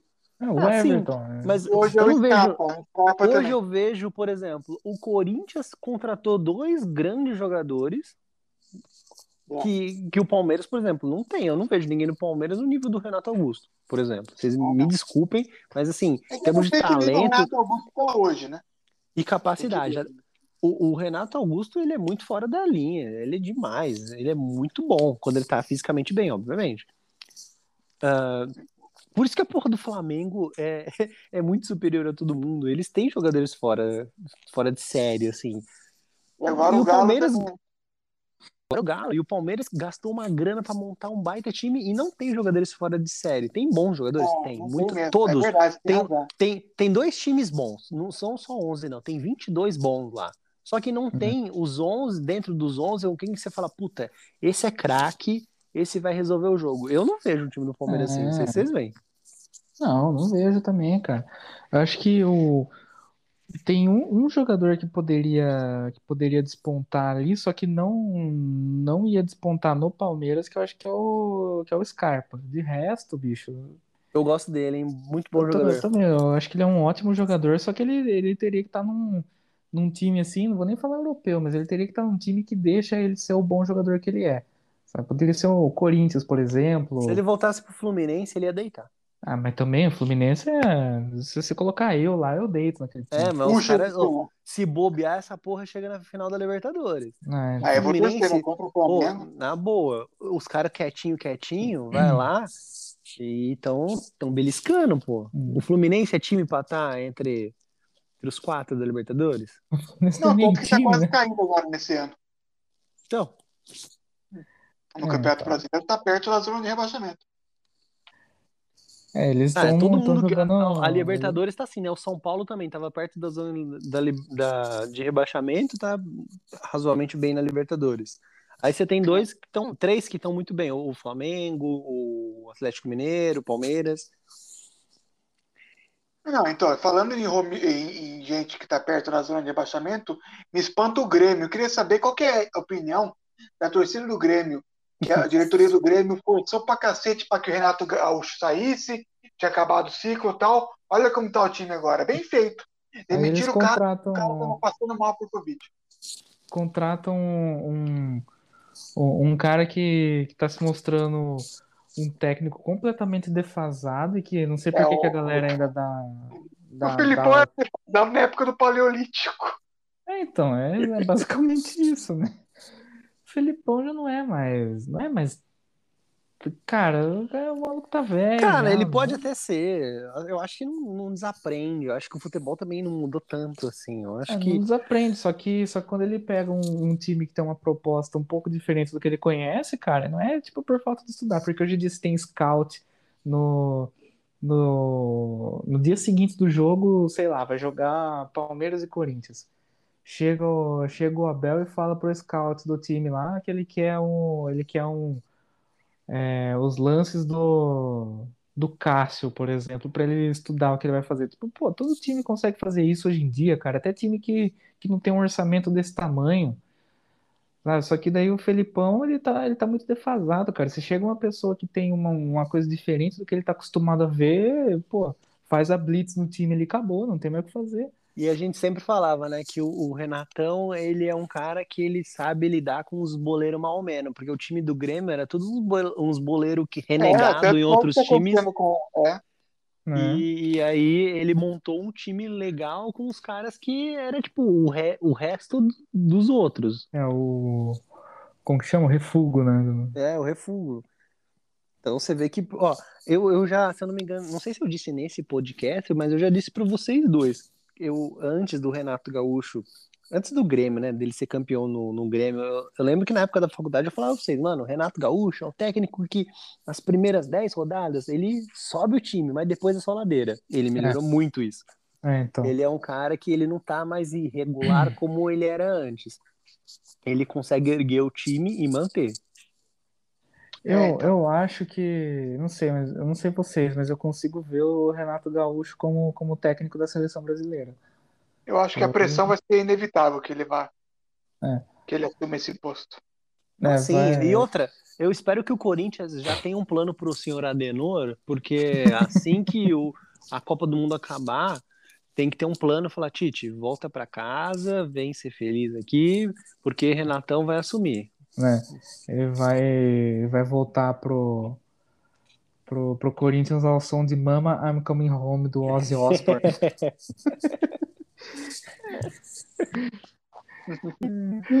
Vamos para o Omeleft? Vamos lá.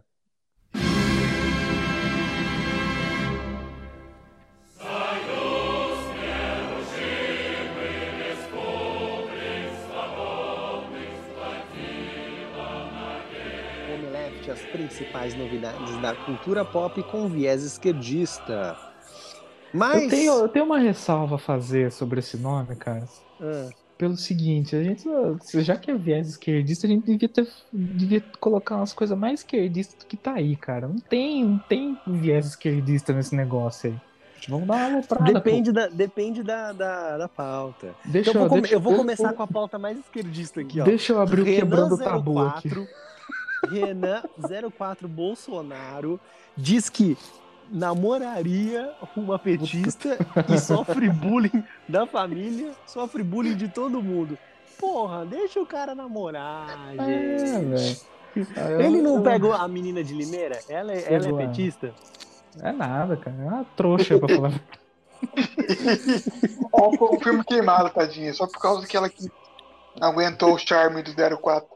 Não, mas é- ela é então- da hora, o Roberto? eu Ah, nunca não. vi foto. Ela é Não, bonita? Ao menos, não? Procurei, eu vou mandar o nome, porque eu não vou falar o nome dela. Eu vou mandar o Instagram dela. Ah, mas, enfim, depois em off eu conto uma- umas peripécias que aconteceram com ela recentemente.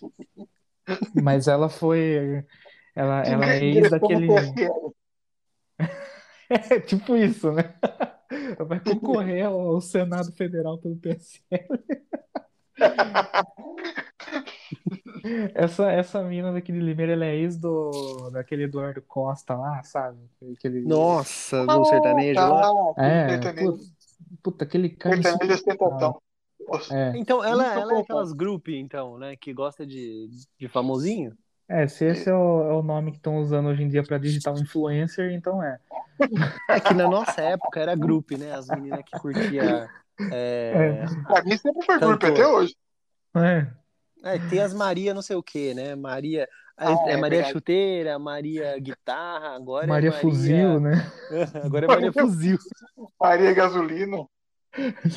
Maria.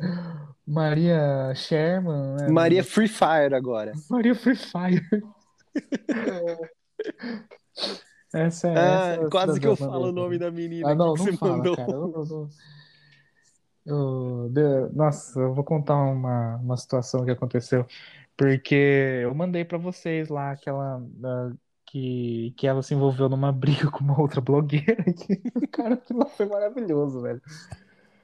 As duas, eu não, eu não sei, eu não sei que, qual foi o contexto, cara, mas eu sei que uma tava fazendo stories quando essa moça em questão, a ex do, do, do 04, ela veio chegando pistolaça e a menina que tava gravando falou: É, me chama de biscate agora. Daí essa menina veio e falou: Biscate, pá, deu um tapa na cara. Sabe isso me lembra aquela mulher que tava numa picape e vocês lembram desse caso? Ela desceu pra dar uma porrada numa, numa Ah, outra mulher. A menina, Eu não lembro que pelada que que era. tava numa picape. É verdade, essa mesmo, que ela tava pelada e aí xingaram ela, ela desceu pra tirar satisfação. Foi tipo isso. Enfim, eu sei que eu sei que o que aconteceu depois, né, que obviamente uma, uma socialite da, da, da cidade precisou publicar essa matéria. E minha chefe falou, mandou o contato dela pra mim no WhatsApp, falou, pergunta se ela quer se posicionar. Tomei um vácuo, maluco, faz du- duas semanas que essa menina me responde. Fala assim, ó, se, você não, se você não me responder até as 18 horas, direi que você não retornou o contato e segue aberto o espaço. Ponto. Resumindo. Ah, quer que se foda, né? Tô nem aí. É. Enfim, qual que era o assunto mesmo?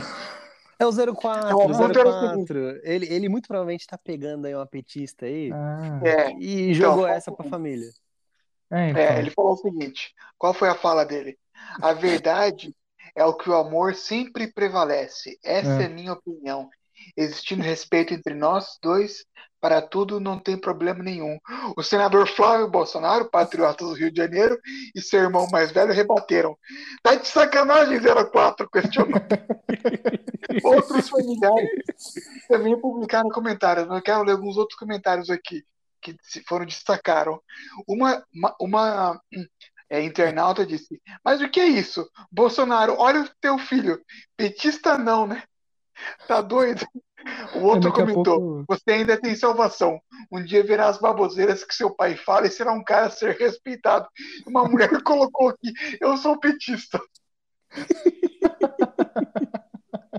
Quem diria, né, que viria da que- família Bolsonaro mais próxima a Shakespeare no Brasil. Ah, mas o mais próximo a Shakespeare no Brasil que a gente tem é o Carluxo, né? Quando ele coloca aqueles devaneios dele no Twitter. Ah, mas aquilo lá ele tá doidão, né, Dio? É, então. O é- Nada, Pode usou uns LSD. que- Ah. Le- lembrando que eu, tava, eu falei pra Bruna essa semana que LSD é a droga que inventaram pra fazer. Pra, pro Playboy escutar a mesma música na balada durante quatro horas e não, não perceber. Cara, pior que. eu- Vocês estão ligados quem que é o poderosíssimo ninja, né? Ninja? Ou É, do... o, o youtuber lá, o maluco Ah, sei, louco sei. lá.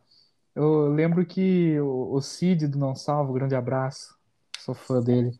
Ele tinha uma Vamos lá. série de, tinha uma série de vídeos no, no YouTube chamada Dúvidas Duvidosas, que era maravilhoso, cara. Era Era mesmo. muito bom. Era muito bom. E ele fez um, um vídeo com esse cara aí falando sobre raves. Mano, o, o Ninja, ele não foi no Flow uma vez e ficou do- falando uns bagulho muito louco? Foi, o cara é muito louco. Ele é muito É. louco, né, velho? É, eu lembro, eu lembro que ele comentando a, a final da NBA lá. Nossa, muito louco, cara. E daí o, o Cid ele perguntou. Coisa aleatória. É, ele, porque ele, ele, ele jogava basquete, ele quase foi pra NBA. Ah, tá. Eu não sei qual, qual é que era esse brother aí, mas o cara é muito louco. Ele, aí, enfim, o Cid ele perguntou pro, pro, pro Ninja, falou, mas cara, fala a verdade, seja sincero comigo, pra você tá numa rave, você precisa estar tá chapado? Ele falou, precisa, cara. Precisa, porque o LSD, ele faz você se transportar para outro mundo, que é a música, você Eu recomendo depois, procurem lá, Dúvidas Duvidosas Rave. Muito bom. Vitor, você quer comentar sobre o Renan 04 ou a gente pode ir para a próxima pauta? Não, eu já comentei minha parte, já vi os tweets. Então, eu, tá só bom. queria, eu só queria fazer uma, uma aposta. Eu acho que em 2022 o, o, o Jair Renan 04 Bolsonaro ele vai se candidatar a deputado estadual pelo Rio de Janeiro é, usando o número 13 ou o número cin- 50. É tipo a, a filha do Olavo de Carvalho, que é petista, né? É isso, é tipo isso. É tipo a filha do Roberto Jefferson também. é a filha do Queiroz, que chama o pai de burro. É. Bom, vamos falar de futebol na era do streaming. Os principais Vamos campeonatos lá. do Brasil e do mundo começam a migrar para as plataformas de vídeo. Ontem, é, esse final de semana mesmo, apareceu para mim na HBO Max o jogo do Santos. Fiquei, fiquei surpreso, como tem toda semana agora jogo na HBO Max. Legal pra caramba. Então, É, ó, legal. a gente tem a Star Plus da Disney. Tem Ah, a Amazon eles, eles ad- Prime. eles adquiriram inglês, italiano e francês, Vitor? Legal. Pô, HBO com a Champions, Prime Video com o Campeonato Brasileiro, é que o Prime Video você tem que pagar a parte, não tem? É, e é caro É, pra o caramba. R$ 59,90 e você paga a assinatura do Premiere dentro do Prime Video. Saquei. Galera, é a paz de cal, então, nas televisões por assinatura, principalmente para quem é fã de esportes. É, pode ser, né? Pode ser. Eu acho que no, no caso da, da Amazon Prime ainda, ainda é um respiro para pro grupo Glóbulo, porque Muito que você falou. É porque todo, repara, todo bolsonarista chama a Globo de Glóbulo, mano. É muito engraçado isso. A eles não pode chamam- nada. Eles não, não chamam o, o, o Dória de, de João Dória, eles chamam de João Agripino. né? Cara, é, um- é um, é um, é dialeto muito, muito específico, mano. muito bom. Mas enfim, acho que pra, pra Globo ainda o negócio da, da Amazon Prime disponibilizar a assinatura do, do Premiere é até meio que um respiro, né? Porque o grande, o grande baque que a Globo teve foi perder a Libertadores pro SBT. É. Que, aliás, vamos, vamos ser sinceros, né? Tava sendo bem melhor na, no SBT do que, no, do que na, na Globo Ou recentemente. perdeu o Copa América também. Perdeu a Copa América, mas tudo bem que a Copa América ninguém estava muito interessado, né? E para tentar, para tentar competir, eles compraram a Eurocopa, que também foi um fiasco, né? Para para Globo. Enfim, é, eles estão tentando de todo jeito fazer alguma coisa e tá difícil. Tá complicado A e TV aberta é um negócio que tá fadado à, à morte. Acho que a TV aberta não, mas acho que a TV por assinatura sim, porque a TV aberta, basicamente, você não precisa pagar pra assistir, cara. Então, Aqui- justamente, se você não paga, você não tem interesse. Não, pô, você tem interesse da galera que, que não tem dinheiro pra comprar assinatura de TV a cabo. É, então, e, e essa galera que não tem dinheiro pra comprar assinatura de, de TV a cabo não tem dinheiro pra comprar. O- A empresa deixa de anunciar, deixa de ter grana. Não, não necessariamente, cara. A pessoa, ó, é, a pessoa ela não tem lá o dinheiro pra para pagar a TV a cabo, só que só que os anúncios vão chegando e ela tem um negócio do capeta que se chama cartão de crédito. Cara, o cartão de crédito é o veneno do brasileiro, velho. Tem brasileiros super endividados com cartão de crédito por causa disso. né? Você vai passando lá porque a galera não vê o preço total do produto, vê o preço da parcela. Da parcela. Tipo, é, anúncio em TV aberta nunca vai, nunca vai acabar. Fora que a parcela da população que tem, que, que assiste a, a TV aberta sempre foi maior do que a, do que a parcela da população que assiste TV a cabo. Você tem uma penetração maior na população, tipo, em rádio, em TV aberta, do que em, do que em TV fechada.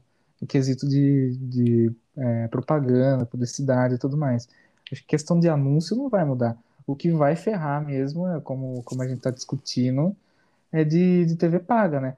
Porque assim, uma, um plano básico da Sky com. é, você vai pagar, sei lá, 250 reais.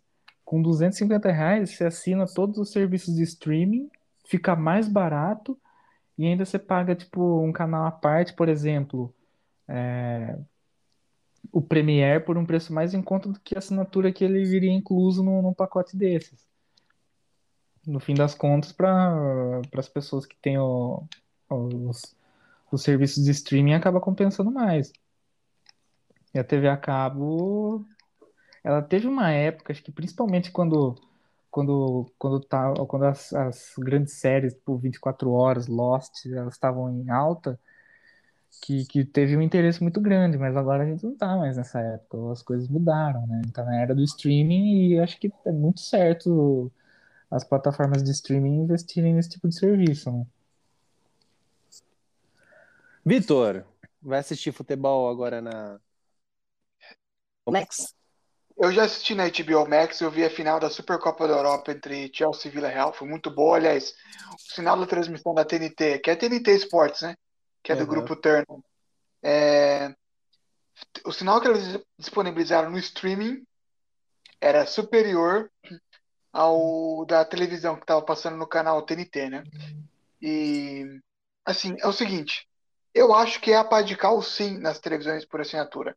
Além de todos esses streamings que você falou, tem os streamings dedicados só a isso, como o DAZN e o OneFootball, que transmite gratuitamente os campeonatos franceses e alemão para o Brasil, né? É só você baixar, é também junto com uma casa de apostas e tal. E o que acontece? O que, o que segurava a TV por assinatura, esse modelo que nós temos, eram os esportes ao vivo. Ninguém assina TV por assinatura para assistir filme, para assistir série, para ver programa de culinária, tudo isso está online. As pessoas assinavam basicamente para ter ESPN, Sport TV, Fox, Esporte Interativo e ver Champions, ver Copa América, ver Brasileirão e assi- assinar a Premier. Bom, Né. agora nem mais isso é, pre- é- é- é preciso. Eu acho que 100% do conteúdo que a gente consome e paga para consumir vai ser on demand. On demand é o futuro. Ninguém mais vai ficar, ficar esperando e assistindo comercial e vendo baboseira na televisão a cabo, que tem muita baboseira. Vai Né. ser 100% on demand. Eu acho Exatamente, que o mercado vai migrar para isso. Eu concordo com isso. E principalmente também o preço da- das assinaturas, né?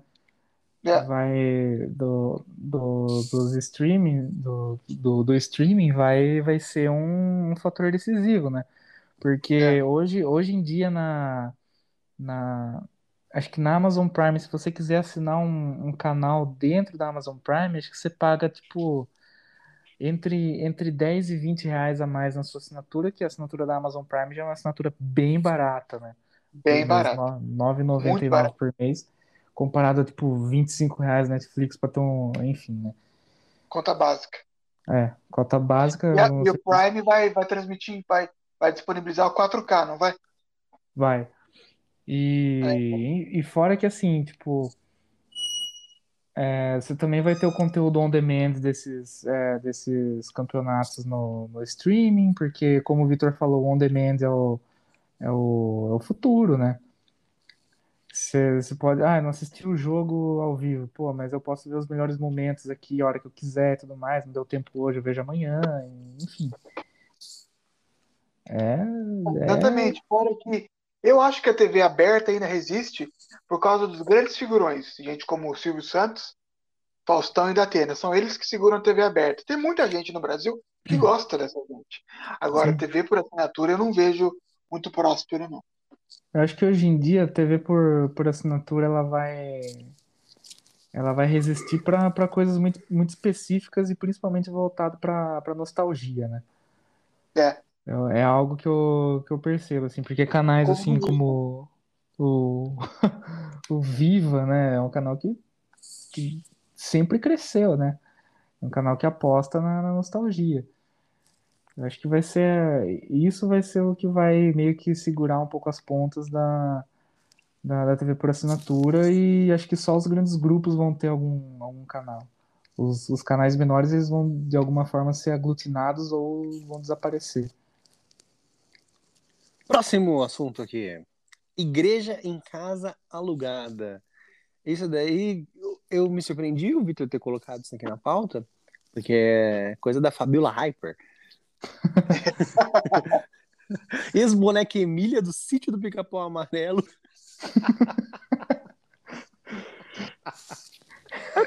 Isabelle Drummond.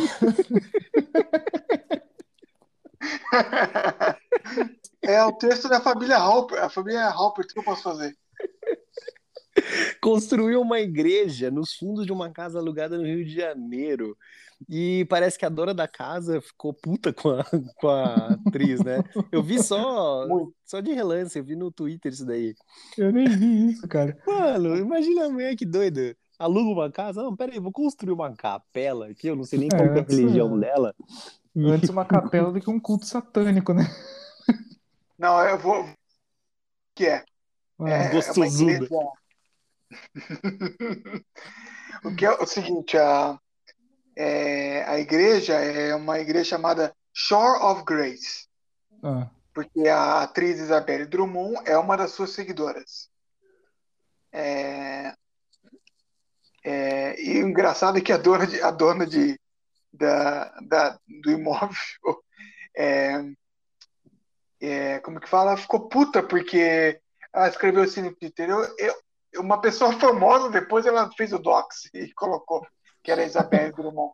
Uma pessoa famosa no Rio de Janeiro alugou minha casa e construiu uma igreja nos fundos. e, só, e moro em São Paulo, não fiquei sabendo, só fiquei sabendo porque meu vizinho falou, começou a ouvir música gospel todo domingo. E o pastor fundador é um cara que parece o que saiu de uma banda de black metal, todo tatuado. É uma coisa bizarra, é uma história bizarra. Que lance bizarro, cara. nossa, que- cara, que doideira, né, meu? Puta que pariu.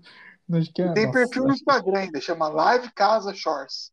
nossa, o cara, Então, maravilhoso era, isso. era, era público o bagulho. Ela não É, quis é, esconder. Não. É, Todo mundo sabia, só a dona do imóvel que não. É, basicamente a dona do imóvel era a corna do rolê, porque todo mundo ficou sabendo, não ficou sabendo por último. né? Mas, Pesado Vamos, para uma notícia boa. Zeca Pagodinho, apesar de ter pego o Covid, parece que ele tá bem, né? É, que bom, o Zeca Pagodinho é o, o ícone do, do, do Brasil, né? Puta, É, gosto pô, cara. cara, gente boa pra caramba. Outra notícia boa foi que o Silvio Santos saiu, né, do, Sim. do, do hospital. Então, boas Tem um notícias, monte de, né? um monte de gente já, já apostando quando que ia ser o dia da morte do Silvio Santos por Covid e já se ferrou. Já Bem se feito, ferrou. né? Bom, eu recebi, eu recebi uma foto no, no, no WhatsApp com foto preta e branca do Silvio Santos escrito tristeza.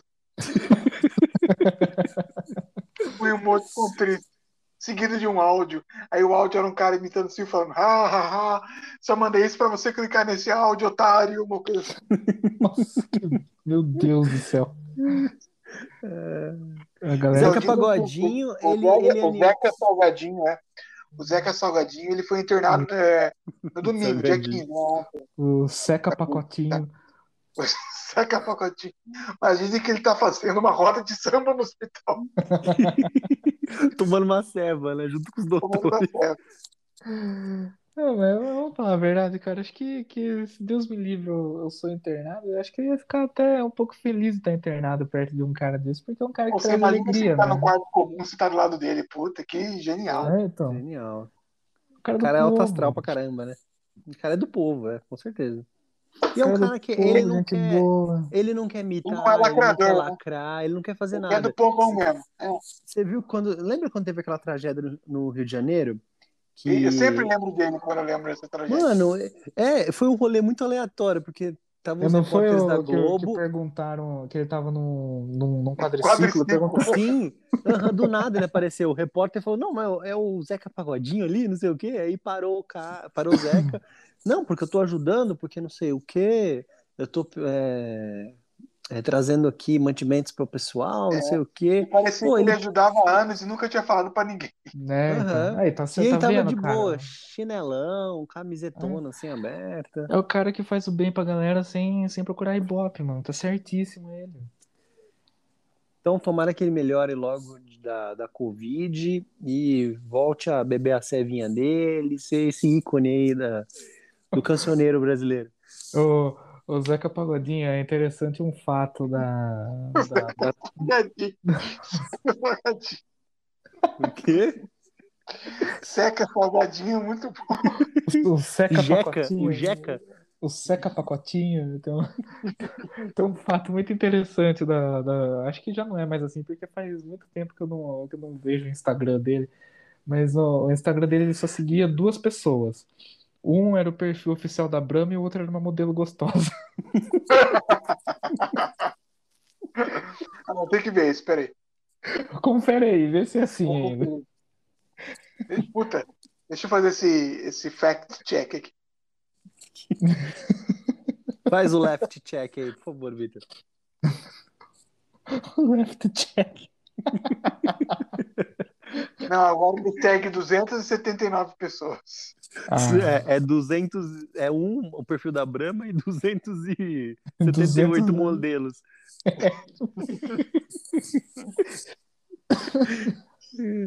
vamos, pro, vamos falar pro, es- sobre essa outra notícia aqui, que é pesadinha, hein? Bob Dylan é acusado de abusar de criança em 1965. Quantos anos será que o Dylan tinha em 65?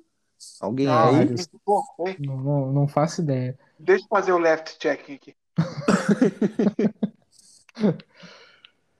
É. Esse, Deixa eu abrir enquanto, aqui o- enquanto, enquanto vocês estão É de checando aí, eu- 1941, então ele tinha 24 anos.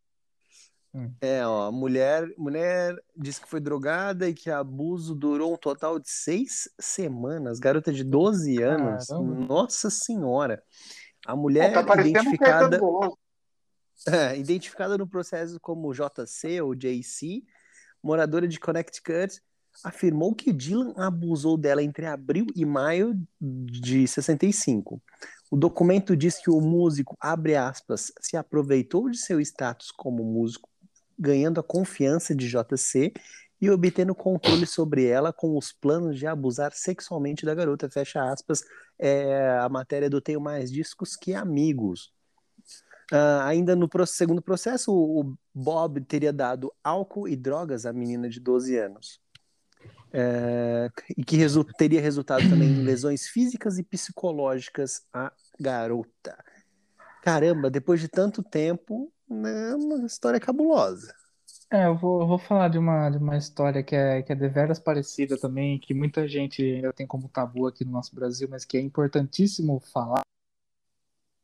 Não estou, não estou passando pano pro Bob Dylan, se for verdade, puta de um vacilo, né? Não, vacilo é, É. pouco, né?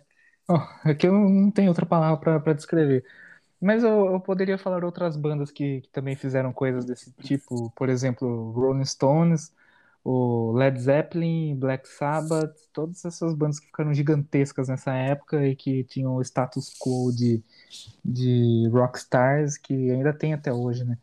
Mas, enfim, E, e Ah. o, o exemplo Tupiniquim, que o Vitor já lembrou. o exemplo Tupiniquim, que é o nosso queridíssimo Caetano Veloso, que teve relações com uma garota de 13 anos chamada Paula Lavigne, que hoje é a esposa dele, né?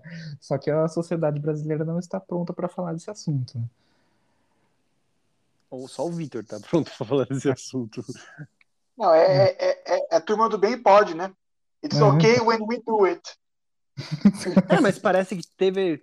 O consentimento era da Paula e dos próprios pais dela. É. Então, Isso é o que é, dizem, né? Isso é É, estranho, isso é né? o que dizem. Isso é abuso por parte do Caetano e dos pais. Porque o que diz a legislação é ved- É. vedado relações sexuais com menores de 14 anos, independente do consentimento ou não, Hum, é. inclusive dos responsáveis. O Caetano Veloso já devia ter uns 49 anos naquela Isso, época. alguma cara. coisa. É, exatamente. Enfim, né? eu citei o exemplo do, do Led Zeppelin e tudo mais. Tem um fato que é que é, é, é famoso no meio do, do rock and roll que o É público e notório. é exatamente que o, o Led Zeppelin, numa das loucuras que eles faziam, né? Led Zeppelin loucura na mesma frase, são coisas que que não são muito comuns, né?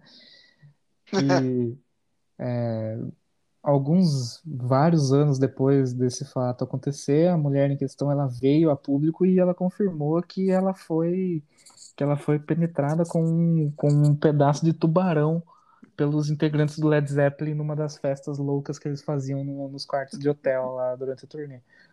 E, e os membros do Led Zeppelin que ela falou que participaram desse rolê, Jimmy Page, É, e o Robert Plant, né? Os dois mais, os ou dois seja, maiores, cabeças. é, os dois maiores ícones do, do, do grupo, né? Até hoje. Ninguém lembra do John Paul Jones e muito menos do John Bonham. Aliás, John Bonham a galera lembra porque ele morreu. Exatamente. Do John Paul Jones ninguém lembra absolutamente nada. é, Não, uma pergunta que para o próximo episódio até pode ser um que fim levou é, é, é, é justamente que fim levou o John o. Paul Jones? Não, que, que fim levou Led Zeppelin, né? Especialmente é, Jimmy Page, porque é a carreira mais irregular entre os grandes guitarristas do rock mundial? Fica a pergunta aí. Ah, ele, ele atingiu um status de lenda e que ele não, ele, ele respira e ele ganha dinheiro, né, basicamente. É, é Muito, verdade. mu- muito mais do que outras pessoas que são lendas, né, tipo Slash. Slash é um cara que ele precisa respirar duas vezes para ganhar dinheiro. Agora, o Jimmy Page, ele respira, ele pensa em respirar, ele ganha dinheiro. Ele, assim como você falou, né, ele tem uma carreira solo praticamente inexistente, né? É, Ele apareceu vez ou outra aqui. Acho que a última aparição que ele teve em público foi foi num naquele show do Foo Fighters em Wembley, ah, é. que que foi totalmente de última hora que o o Dave Grohl ele encontrou com com eu não sei se foi com o Robert Plant ou com o Jimmy Page e ele e ele fez a sugestão de eles tocarem lá, daí eles arranjaram tudo e tocaram algumas músicas do Led Zeppelin ao vivo. E também teve o, a última vez que eles apareceram como banda, que foi, ah, acho que foi em 2013, se não me engano, que eles gravaram o Celebration Day, que foi o último show da história do Led Zeppelin até agora, que teve o filho do John Bonham na, na bateria, o Jason Bonham. Jason Bourne, né? Depois disso, o Robert Plant, depois ele veio até pro Brasil tocando com, com a banda, com o projeto solo dele no Lollapalooza. O John Paul Jones, ele fez, ele fez alguns outros projetos com o Dave Grohl também, né? Com aquele cara bizarro do Queens of the Stone Age lá, que eu esqueço o nome dele, o Josh Homme. Mas o Robert Plant, o Robert Plant não, o Jimmy Page, ele fica na dele desde sempre, né?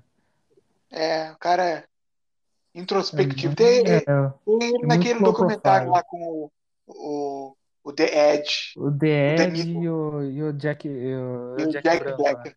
O Jack Black. Puta, você massa ter uma banda com o Jack Black e o Jack White. ia ser brilhante. A banda podia chamar Black and White. Não, não sei por que não fizeram isso esse projeto até hoje. É que eu acho que o, que o Jack White é muito chato pra isso. Ele não ia. Ele é muito chato, é muito chato. Puta merda. É, até hoje você não sabe nem a verdade sobre quem é o Jack White, qual que é a relação dele com aquela mulher lá. Meg White. É, Dizem que White. eles. é, dizem que é que- irmã, depois dizem que é esposa, depois dizem que é uma. ex-esposa. É, Eu não dá sempre pra saber. ouvi, eu sempre ouvi a versão de que eles eram casados, né? Isso. Não, parece que eles já eram separados quando, quando surgiu, né? Nossa. E É, aí veio é, esse, veio esse papo de inventar que era irmã. é, nossa. Ô, mas É, você a não verdade, come cara. mais, virou irmã. É. Depende, se você mora no, no Arizona, isso não, não quer dizer nada, né? É, no Alabama, isso aí. Sweet Home Alabama.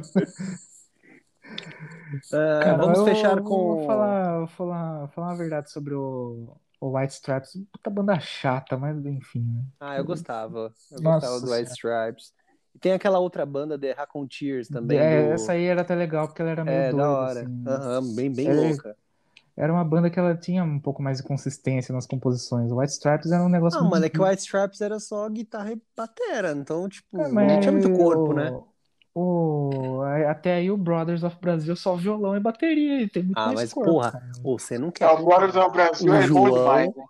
É, mano, na boa, o João toca pra caralho, puta que pariu. É. O, né, o Jack White é bom guitarrista? É, mas, pô, o, João, ele, como violonista, ele destrói. Puta O que pariu. o João Suplicy é como músico, né? Aham, Nossa, como como músico, ele destrói, ele é muito bom. Puta que pariu, não tem nem.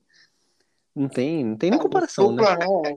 É o Keanu Reeves brasileiro, eu sempre falo isso. Porque além de ser, de ser um cara que parece ser muito aberto a qualquer um, ele, Ele não muda, né? Ele tem a mesma aparência há 150 anos. É, então.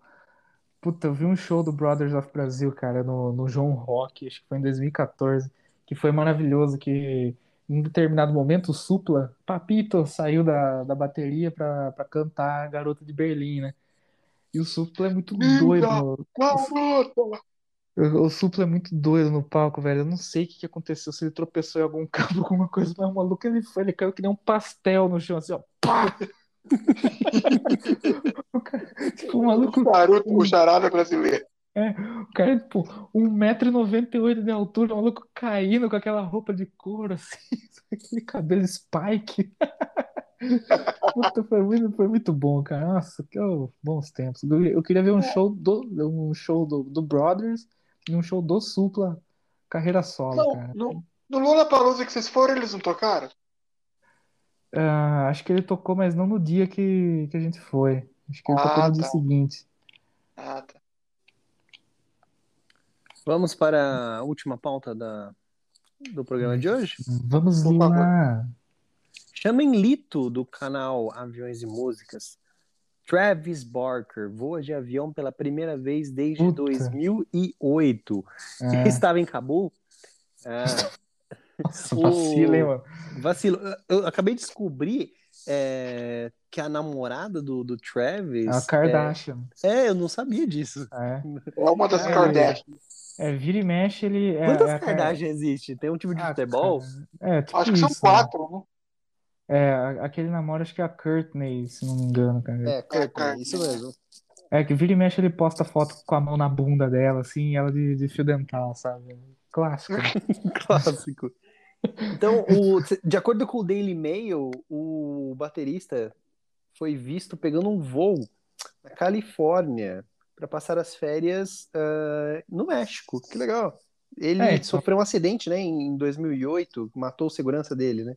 É, matou, matou o segurança dele, que era um do- dos melhores amigos dele, né? Inclusive, eu tenho a- na biografia dele, ele conta essa história, é muito triste, cara, mas enfim. Ele, ele sofreu esse acidente e foi.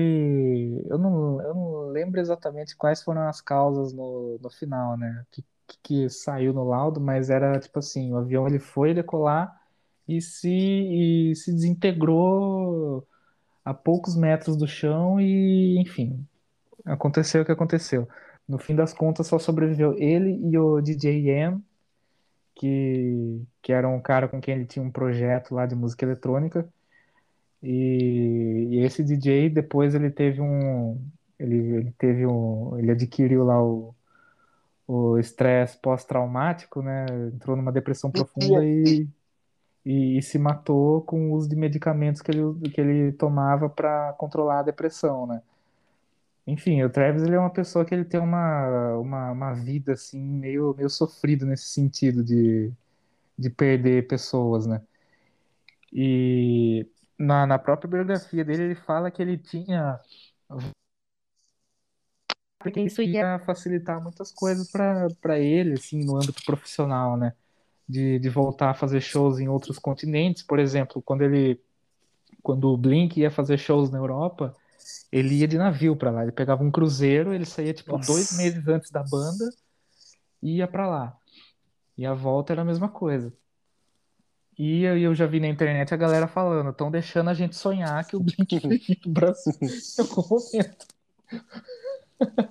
E ele, acho que ele chegou em algum momento a fazer sessões de hipnose para para conseguir voltar a voar, enfim, eu, eu vi essa notícia hoje e fiquei felizão, cara.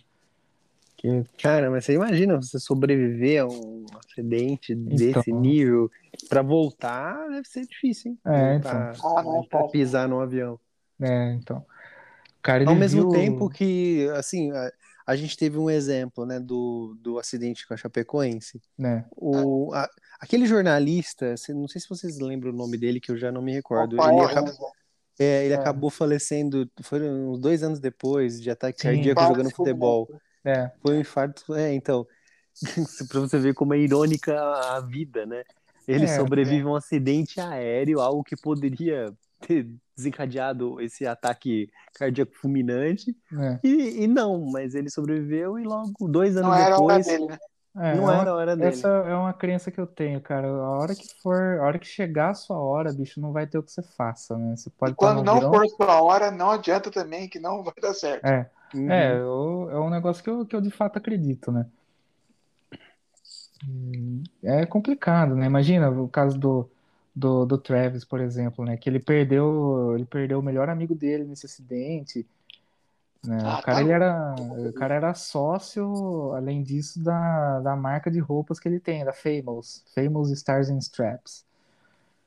E, enfim, o cara morreu no, no avião porque o avião, ele, ah, assim que ele, ele, ele caiu já pegando fogo, desintegrado, ele conseguiu sair, ele e o DJ lá, eles conseguiram sair do, do avião e logo depois o avião explodiu. Nossa.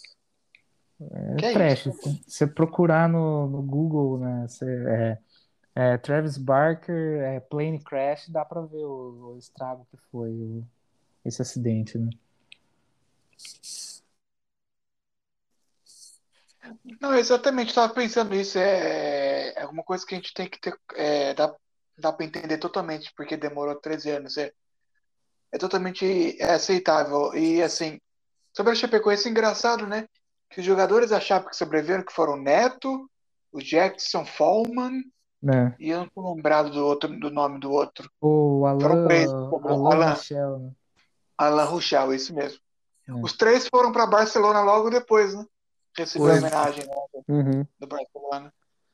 E é, assim, Eles dizem que não lembram, né, também do, do acidente, né? Que teve uma- Então, um eu, Acho, apagão, né? acho que um deles lembra que eu vi em algum podcast que ele falou que Foi o que perdeu a lembra. perna, não foi? O, o Foreman, é, Foi o Foma? É, ele tava no podcast do Maurício Meirelles e ele falou disso, que ele lembra, assim, de, de flashes, né? Que ele lembra, por exemplo, de ele ver o motor desligando, ouvir o motor desligando e depois disso ele não lembra de mais nada. Ele não lembra do avião caindo, mas daí ele lembra do... é, ele lembra do, de acordar e ver, ver tudo destruído, enfim, né?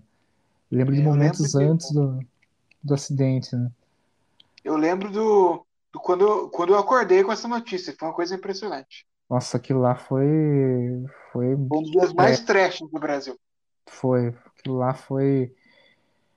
Nossa, eu, eu lembro que eu vi recentemente, recentemente leio, acho que uns dois anos atrás, um, um fotógrafo que ele foi fazer a cobertura do velório dos jogadores da, da Chapecoense, né? E ele, e ele disse que é, acho que ele viu a mãe de um dos jogadores chegando, né? Que o, o velório foi no, no estádio da Chapecoense, né? Arena Ele viu, é, ele viu a mãe de um dos jogadores chegando e, e daí eles chegaram, todo, todos os, os repórteres chegaram lá para conversar com ela e tudo mais, e teve um repórter da Sport TV que fez um link com ela, né? E, nossa, tô contando aqui, tô, tô até arrepiando, cara. E ele, depois que ele fez o link, a, a mãe do, do, desse jogador, não lembro que jogador que era. Ela, ela chegou pro repórter em off e falou assim, viu, você, é, você tinha algum conhecido lá também? Porque tinha a É, equipe foi, o- de, de o Eric Farias da Globo. É, você tinha algum conhecido lá é, no, no avião? Ele falou, tinha alguns conhecidos, e nisso ele começou a, a chorar como uma criança, né? Tipo, daí a mãe dele, a mãe desse jogador foi e abraçou ele, daí nessa hora que esse fotógrafo tirou essa foto, né? Dos dois abraçados e o repórter ali inconsolável, né? É, É, muito complicado, cara. Putz, é- Deus me eu acho livre que era, mesmo. eu acho que era a mãe do, do goleiro, que eu esqueci o nome, que, que acabou que acabou ajudando o time a se classificar, né? Porque não, não sei se vocês lembram, mas o cara fez uma defesa faltando poucos minutos na semifinal, Sim, que, que garantiu a, a classificação da Chape para essa viagem que seria fatídica. E isso fez, sim, despertou em mim, depois de todo esse acidente, um carinho, uma admiração muito grande pela Colômbia, pela forma né? como os colombianos eh, lidaram com tudo isso. Né? É, é complicado, né? Mais alguma coisa, meus queridos? A gente termina meio triste esse episódio. Né? Não, vamos terminar numa boa. Eu tenho uma boa notícia para a gente terminar Ah, então vamos aí. Então pode, pode Eu mandar. vou falar sobre vacinação. A Islândia está com um, um- o auge, né? Maior número de, de, de casos né? desde que começou a pandemia no país, é um um aumento impressionante. mesmo com mais de 70% da população vacinada. Só que mesmo assim, o país não registra nenhuma morte desde maio. Não. Olha aí. É, a vacinação avançando, o importante não é, não é nem o número de casos, mas o número de mortes ser, serem, ser reduzido. É que enquanto É. tiver uma pessoa morrendo, ainda vai ser muito, né? Porque pode ser apenas um número, mas para a família que perdeu aquela pessoa não era um número, né? É, e eu vi um, eu vi um artigo falando que é cada vez mais provável que tenha realmente surgido do laboratório, né, o vírus. Essa hipótese é, inclusive por conta do comportamento do governo chinês, É, falando que então, acabou a investigação, é isso, ponto e pronto. E aí o cara Hum. fez o cálculo que só em danos é, na economia, sem contar os, os danos de vidas perdidas, o governo chinês, se tivesse que arcar com tudo que, que foi danificado, teria que pagar 25 trilhões de dólares em compensação financeira é, pelos danos que causou. é uma graninha, né? Uma graninha. É uma É graninha. mais A gente vai estar daqui a 10 anos falando do, dos impactos ainda dessa. É, então, ele vai Essa estar brincadeira aí. impactos, né? É, a gente vai estar falando disso, muito provavelmente durante muito tempo. É, Bom, é, antes de terminar o episódio, eu queria deixar a minha homenagem ao Tarcísio Meira, é. que, que infelizmente faleceu de, de Covid e infelizmente foi, após ser vítima da Covid, foi vítima de pessoas de mau caráter que utilizaram da, da sua morte para ganhos políticos. É, Então, Fazer é. propaganda. É, para fazer propaganda política, para atacar os outros, ganhar dinheiro. Ou para lacrar também, né? né? É, ganhar dinheiro no fim, né? Porque quem lacra quer lucro. Lacra é lucro. E eu queria deixar um, uma lembrança dele, assim, que, que acho que é o que devia ficar, né? Além do talento da, da pessoa que ele era, né? O, o amor que ele e a Glória Menezes eles, eles exalavam para todo mundo, né? Que sirva de inspiração para as pessoas, né? Que a gente tem que respeitar quem é, os, é, quem tá junto da gente na vida, né? Não só simplesmente, ai, porque eu estou com uma pessoa, não, mas ter aquela pessoa como melhor amiga, como realmente é, companheiro, cúmplice, como amor, né? E é algo que os dois acho que eles mostravam isso, né? É, e a gente, você é imaginador dela, né? Ela É. estava internada e tem que Não sair. Ela saiu, é, não conseguiu, saiu agora do hospital e não conseguiu se despedir, não conseguiu vê-lo, né? Dar É. um último adeus. Nem, Então, nem o velório, nem ir ao velório. É, é, Né? o duro dessa doença são esses relatos. É igual É. o relato da, de, uma, de uma senhora que trabalha na portaria do meu prédio. Ela pegou o Covid, ela ficou internada e o tempo que ela ficou internada, a mãe dela morreu de Covid e ela não pôde ir pro, pro velório. Ela, não, ela nem soube que a mãe morreu. Ela É. soube depois que, tom, que recebeu alta. Então é uma doença filha da puta em todos os sentidos. né?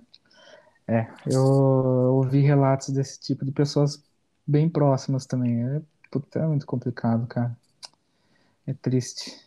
Mas, Bom, se Deus quiser, a gente vai superar essa, essa doença aí. E essa reta final aí de 2021, a gente vai superar isso. 2022, é, vamos revacinar, vamos, vamos acabar com essa porra aí. A gente vai Os voltar. responsáveis vão pagar sim.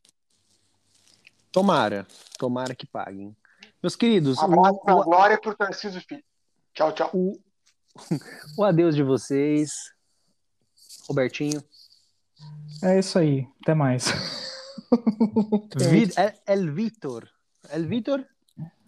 Sim, sim, sim. Refito, essa semana eu fi- fi- fiquei de bigode, parecia o Pablo Escobar. Meu pai falou, ô, Refito, como está?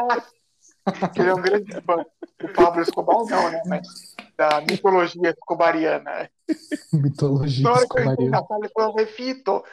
É, então, um forte abraço para vocês, meus caros irmãos, e a todos os ouvintes, e fiquem com Deus.